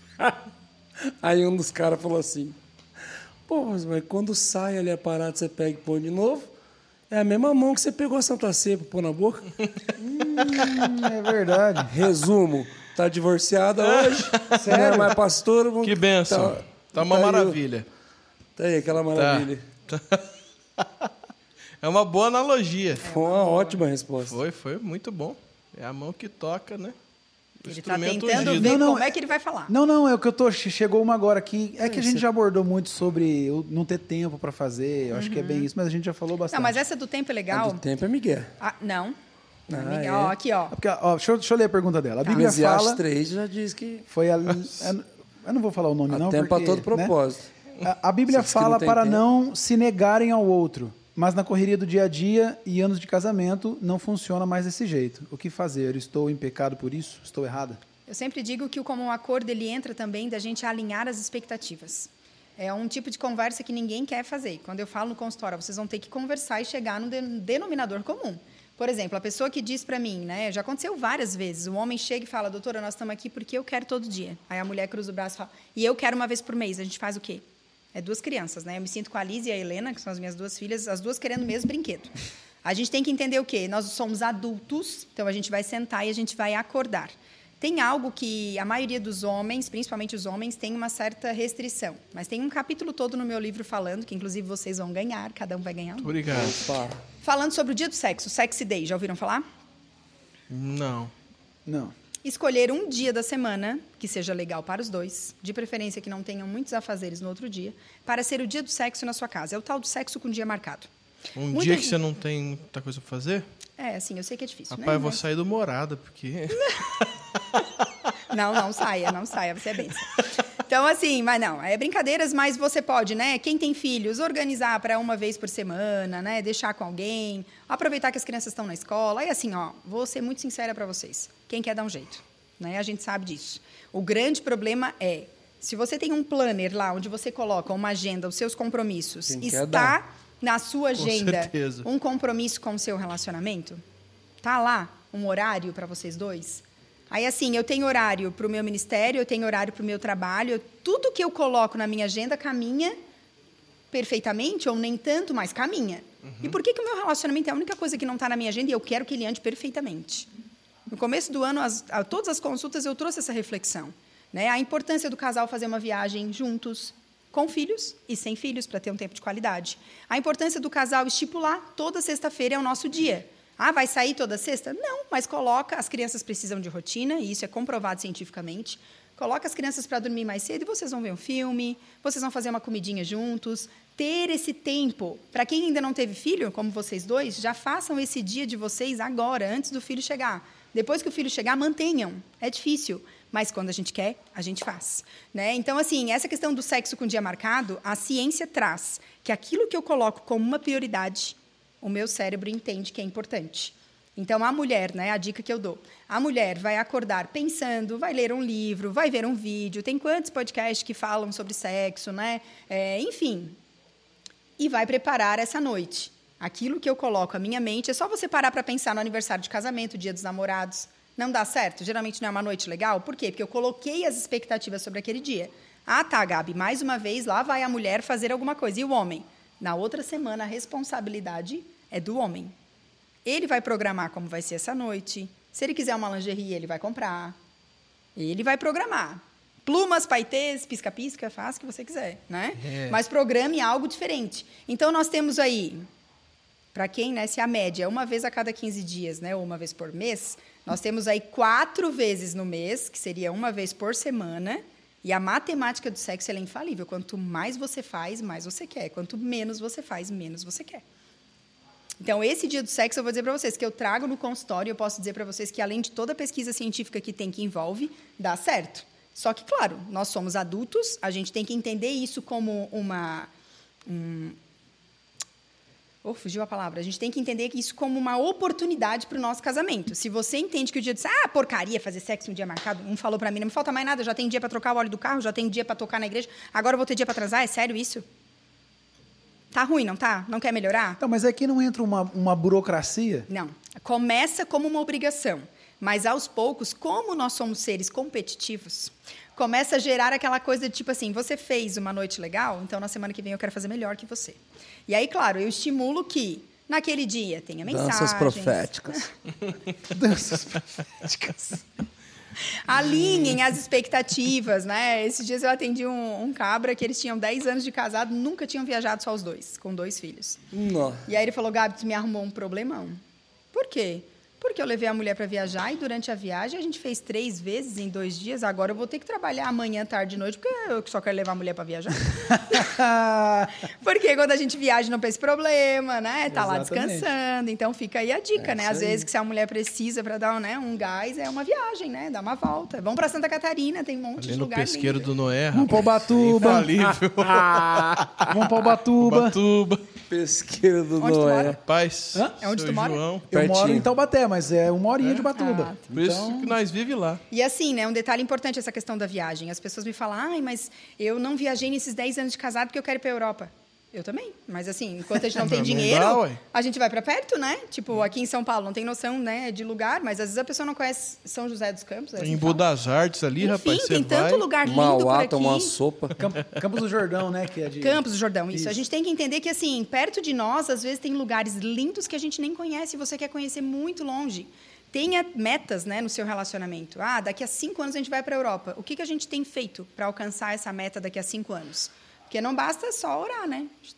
Orar tem duas palavras, Aí né? come japa todo Oração, dia. né? dá. Orar e ação.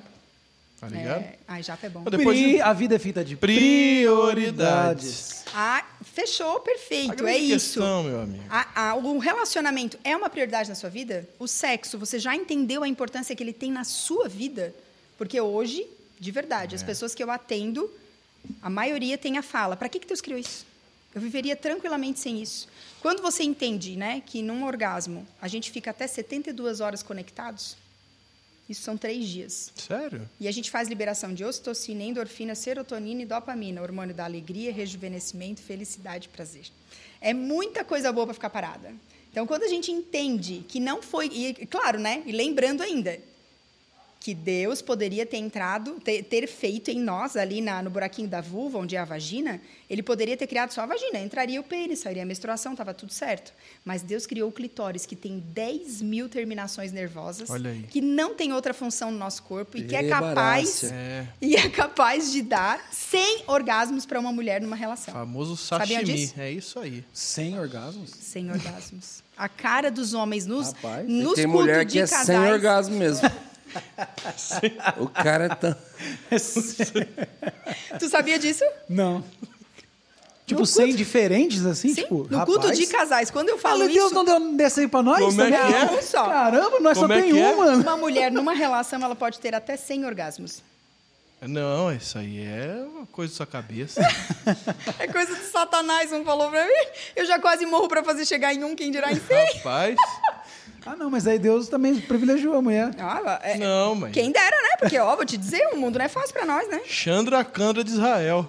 Eu acho que eu prefiro ter um só e não menstruar, tá ligado? Ah, então, né? Não então... tem um fio saindo de É, você. tem tudo isso aí, é. Suave, Tampão mano. arrebentando. Eu que pari duas cabeçonas posso Pode ser ter, sim. Felizaço esse homem. Glória a Deus. Deus. Deus, é. Glória a Deus. Mostra seu livro pra gente. Então, tá aqui meu livro, Homem Micro-ondas e Mulher Fogão a Lenha. Ele é um manual para elevar a temperatura dos relacionamentos. Muito bom. Já que você abre de cara, vai ficar a tarefa para os meninos fazerem. Tem um teste de QI sexual, para você Olha. avaliar como tá a libido. Ah, mas é o bichão. Deixa eu ver, deixa eu ver. Ah, não, vamos fazer agora. Deixa eu O ver. tempo tá estourado. Tá. E depois, a cada término de capítulo, tem um exercício. Vocês podem fazer juntos, É vocês pra fazer o podem fazer casal esse, esse teste aqui? Sim, dá para fazer Não, separado. com o seu amigo. Vamos fazer esse, Bruno, depois? Ah, achei que o cara ia fazer sozinho. Pode fazer sozinho. É preferencial fazer sozinho. Ô, Vona, a primeira aí, ó, idiota. É preferencial fazer sozinho. Ô, Vona, essa primeira aqui, ó. Não pode chamar um amiguinho de idiota. Ô, Vona, essa primeira aqui eu quero que você responda, ó. Ai, meu Venha. Você confia em seu poder de sedução e conquista? a hora que eu boto ali, o pa... enrolo um papel celofane e venho igual um tritão do, do, do, do Mar Vermelho, irmão. Ai, meu Deus. Só não, Não. usa aquela de luz fluorescente, pelo amor de Deus. Não, não há quem É, resista. Aquela fantasia do Willy. é. Gol de de e elefante. branco. Igual de- que a vovó Não, a de usava, né? elefante é a pior. É, não, isso aí não. É, glória a Deus. Vem Não, tanta não, piada. é. Vem Amém. tanta piada na cabeça. Amém. Mas as outras eu não vou fazer aqui, não. Depois você. E aí, após cada E término... você, religioso, que já tá enchendo o saco aí nos comentários, É. vá ter com a sua esposa. Ou você com o seu marido, enchedor de saco. É isso aí. Porque, assim, geralmente quem critica muito tá é porque tá pouco. tudo errado. É porque tá tudo errado. E ninguém falou palavrão aqui, cara. Fica na sua. Onde que, E onde que encontra o livro? Meu site, loja gabrieladias.com.br. E quem então. comprar pela loja vai autografado. Só peço para fazer aí, o seguinte: colocar uma observação se você quer no seu nome ou no seu nome da esposa. Que geralmente vai autografado no nome de quem compra, né? Certo. E após cada capítulo tem um exercício para você refletir, porque afinal de contas ninguém nunca perguntou para nós sobre a sexualidade, o que a gente pensa, por que, que é tão difícil esse assunto para gente, né? E é isso, meninos, foi um prazer. De estar com verdade, vocês. Gabriela, Nossa. um assunto muito bom, necessário. Relevante. A gente tem todo esse tempo de podcast e até hoje a gente não tinha trocado Não. essa ideia. E como tem muita gente que, que precisa. É, um de nós três aqui tem um casamento péssimo que fica no ar, ninguém vai saber quem é. é muito bom. né? Que pecado! Joga, joga na, na sorte aí pra você saber quem é. Onde nós três. Igual chega nos irmãos falando, vocês é muito feio, fica no ar aí quem que é, vocês que decidam. Que pecado. É, assim, tô brincando, mas como é um assunto muito necessário, infelizmente uma dor, sou pastor, a gente discipula muita gente e já, não, meu Deus, inacreditável as conversas que a gente já teve, que não vai ser novidade nenhuma para você, mas a gente vê como que realmente é um assunto extremamente necessário. Graças a Deus a nossa igreja tem uma preparação bem massa para os casais, para os noivos, mas mesmo assim chega tanta gente, É, não é tanta- fácil, não. não é fácil. E, gente, é uma coisa, é um assunto que na criação ali, a Bíblia diz que assim que ele fez o homem e a mulher e eles se fizeram um, a Bíblia diz que viu Deus que era bom, gente. É algo, é algo bom que Deus fez, maravilhoso, para ser desfrutado Gostosinho. do jeito certo, com E a o pessoa detalhe, né? certa, ele dentro do fez, casamento. Ele fez, né? Ele então ele fez. pensou em Sim, não foi a gente que E a Bíblia diz que ele fez macho e fêmea, macho objeto pontiagudo, fêmea é objeto perfeito para objeto pontiagudo. Ele fez uma coisa perfeita Do em latim, sua origem, do né? grego. né? Do grego, viu Deus que era bom. É, então, gente, que, que o propósito do Hub é ter conversas boas, edificar a igreja, e eu tenho certeza que essa conversa aqui, por mais que foi descontraída, porque o nosso botão da quinta série está ligado até com escatologia, que a gente conversou agora Quanto pouco. mais isso aqui, né? Até, quanto mais que isso daqui. Mas, assim, a gente sabe que tem muita gente que passa muita dor, realmente física, realmente na alma, no relacionamento. Uhum. Abuso. É, e, e gente sofrendo mesmo, assim. Quantos divórcios estão acontecendo exatamente por isso, e quantas pessoas, infelizmente, sendo discipuladas é, errado de forma nisso, sendo um tabu na vida delas. E que esse episódio tenha servido para muita coisa na sua vida e principalmente para você buscar ajuda. Para que você possa viver a plenitude que Jesus sempre sonhou e escreveu para que você vivesse no seu relacionamento com muito prazer, com muita alegria. Então, vai para cima, gente, e vamos fazer sexo. que é de Deus. Literalmente, vai pra cima ou pra Não tenha baixo. vergonha, baixo. não É tenha medo dos julgamentos. Os julgamentos eles lado, partem ou de nós, né? Nem sempre das pessoas. Então, É. Obrigado. Obrigado, de agradeço. verdade. Foi uma Obrigado, grande viu? oportunidade. E você dá palestras em igrejas, Sim, você. sim, eu faço bastante palestras em igrejas, com a graça de Deus. Os pastores, Deus tem levantado pessoas para entenderem a importância desse assunto. Eu falo para adolescentes, falo para jovens, para casais, para mulheres. Aonde tem pessoas, na verdade, para pais sobre educação sexual, a sexualidade ela faz parte da nossa vida em todas as idades. Então, né, para quem aí é de igreja, ficou interessado, na, no meu Instagram, arroba Vou falar com Dias. os líderes de casais da nossa igreja. Vai ter um o retiro de casais o ano que Ah, vem. show. E não vou falar para já levar já. É, falar meu com os casais, um falar link. como pais também para eles sobre. É. Porque assim, né, em retiro, onde eu vou falar para casais, eu falo da parte da sexualidade do casamento, mas não posso perder a oportunidade de falar alguma coisa sobre educação sexual, né? Afinal Muito de legal. contas, a maioria são pais, né? E lá no meu, no meu Instagram, arroba Gabriela Dias Oficial, tem o link para consulta, se você quiser levar para sua igreja. Enfim, vai ser um prazer contribuir de alguma forma. Tá ok. Obrigado. Muito obrigado. agradeço. Deus abençoe sua vida. Deus Tamo abençoe. junto. É, se inscreve nesse canal e envia esse podcast para quem precisa escutar, ô meu bebê. E ó, conheça a InChurch, tá aqui, soluções para sua igreja de um monte de forma. E é isso. Seja membro, seja membro, seja membro. Tchau.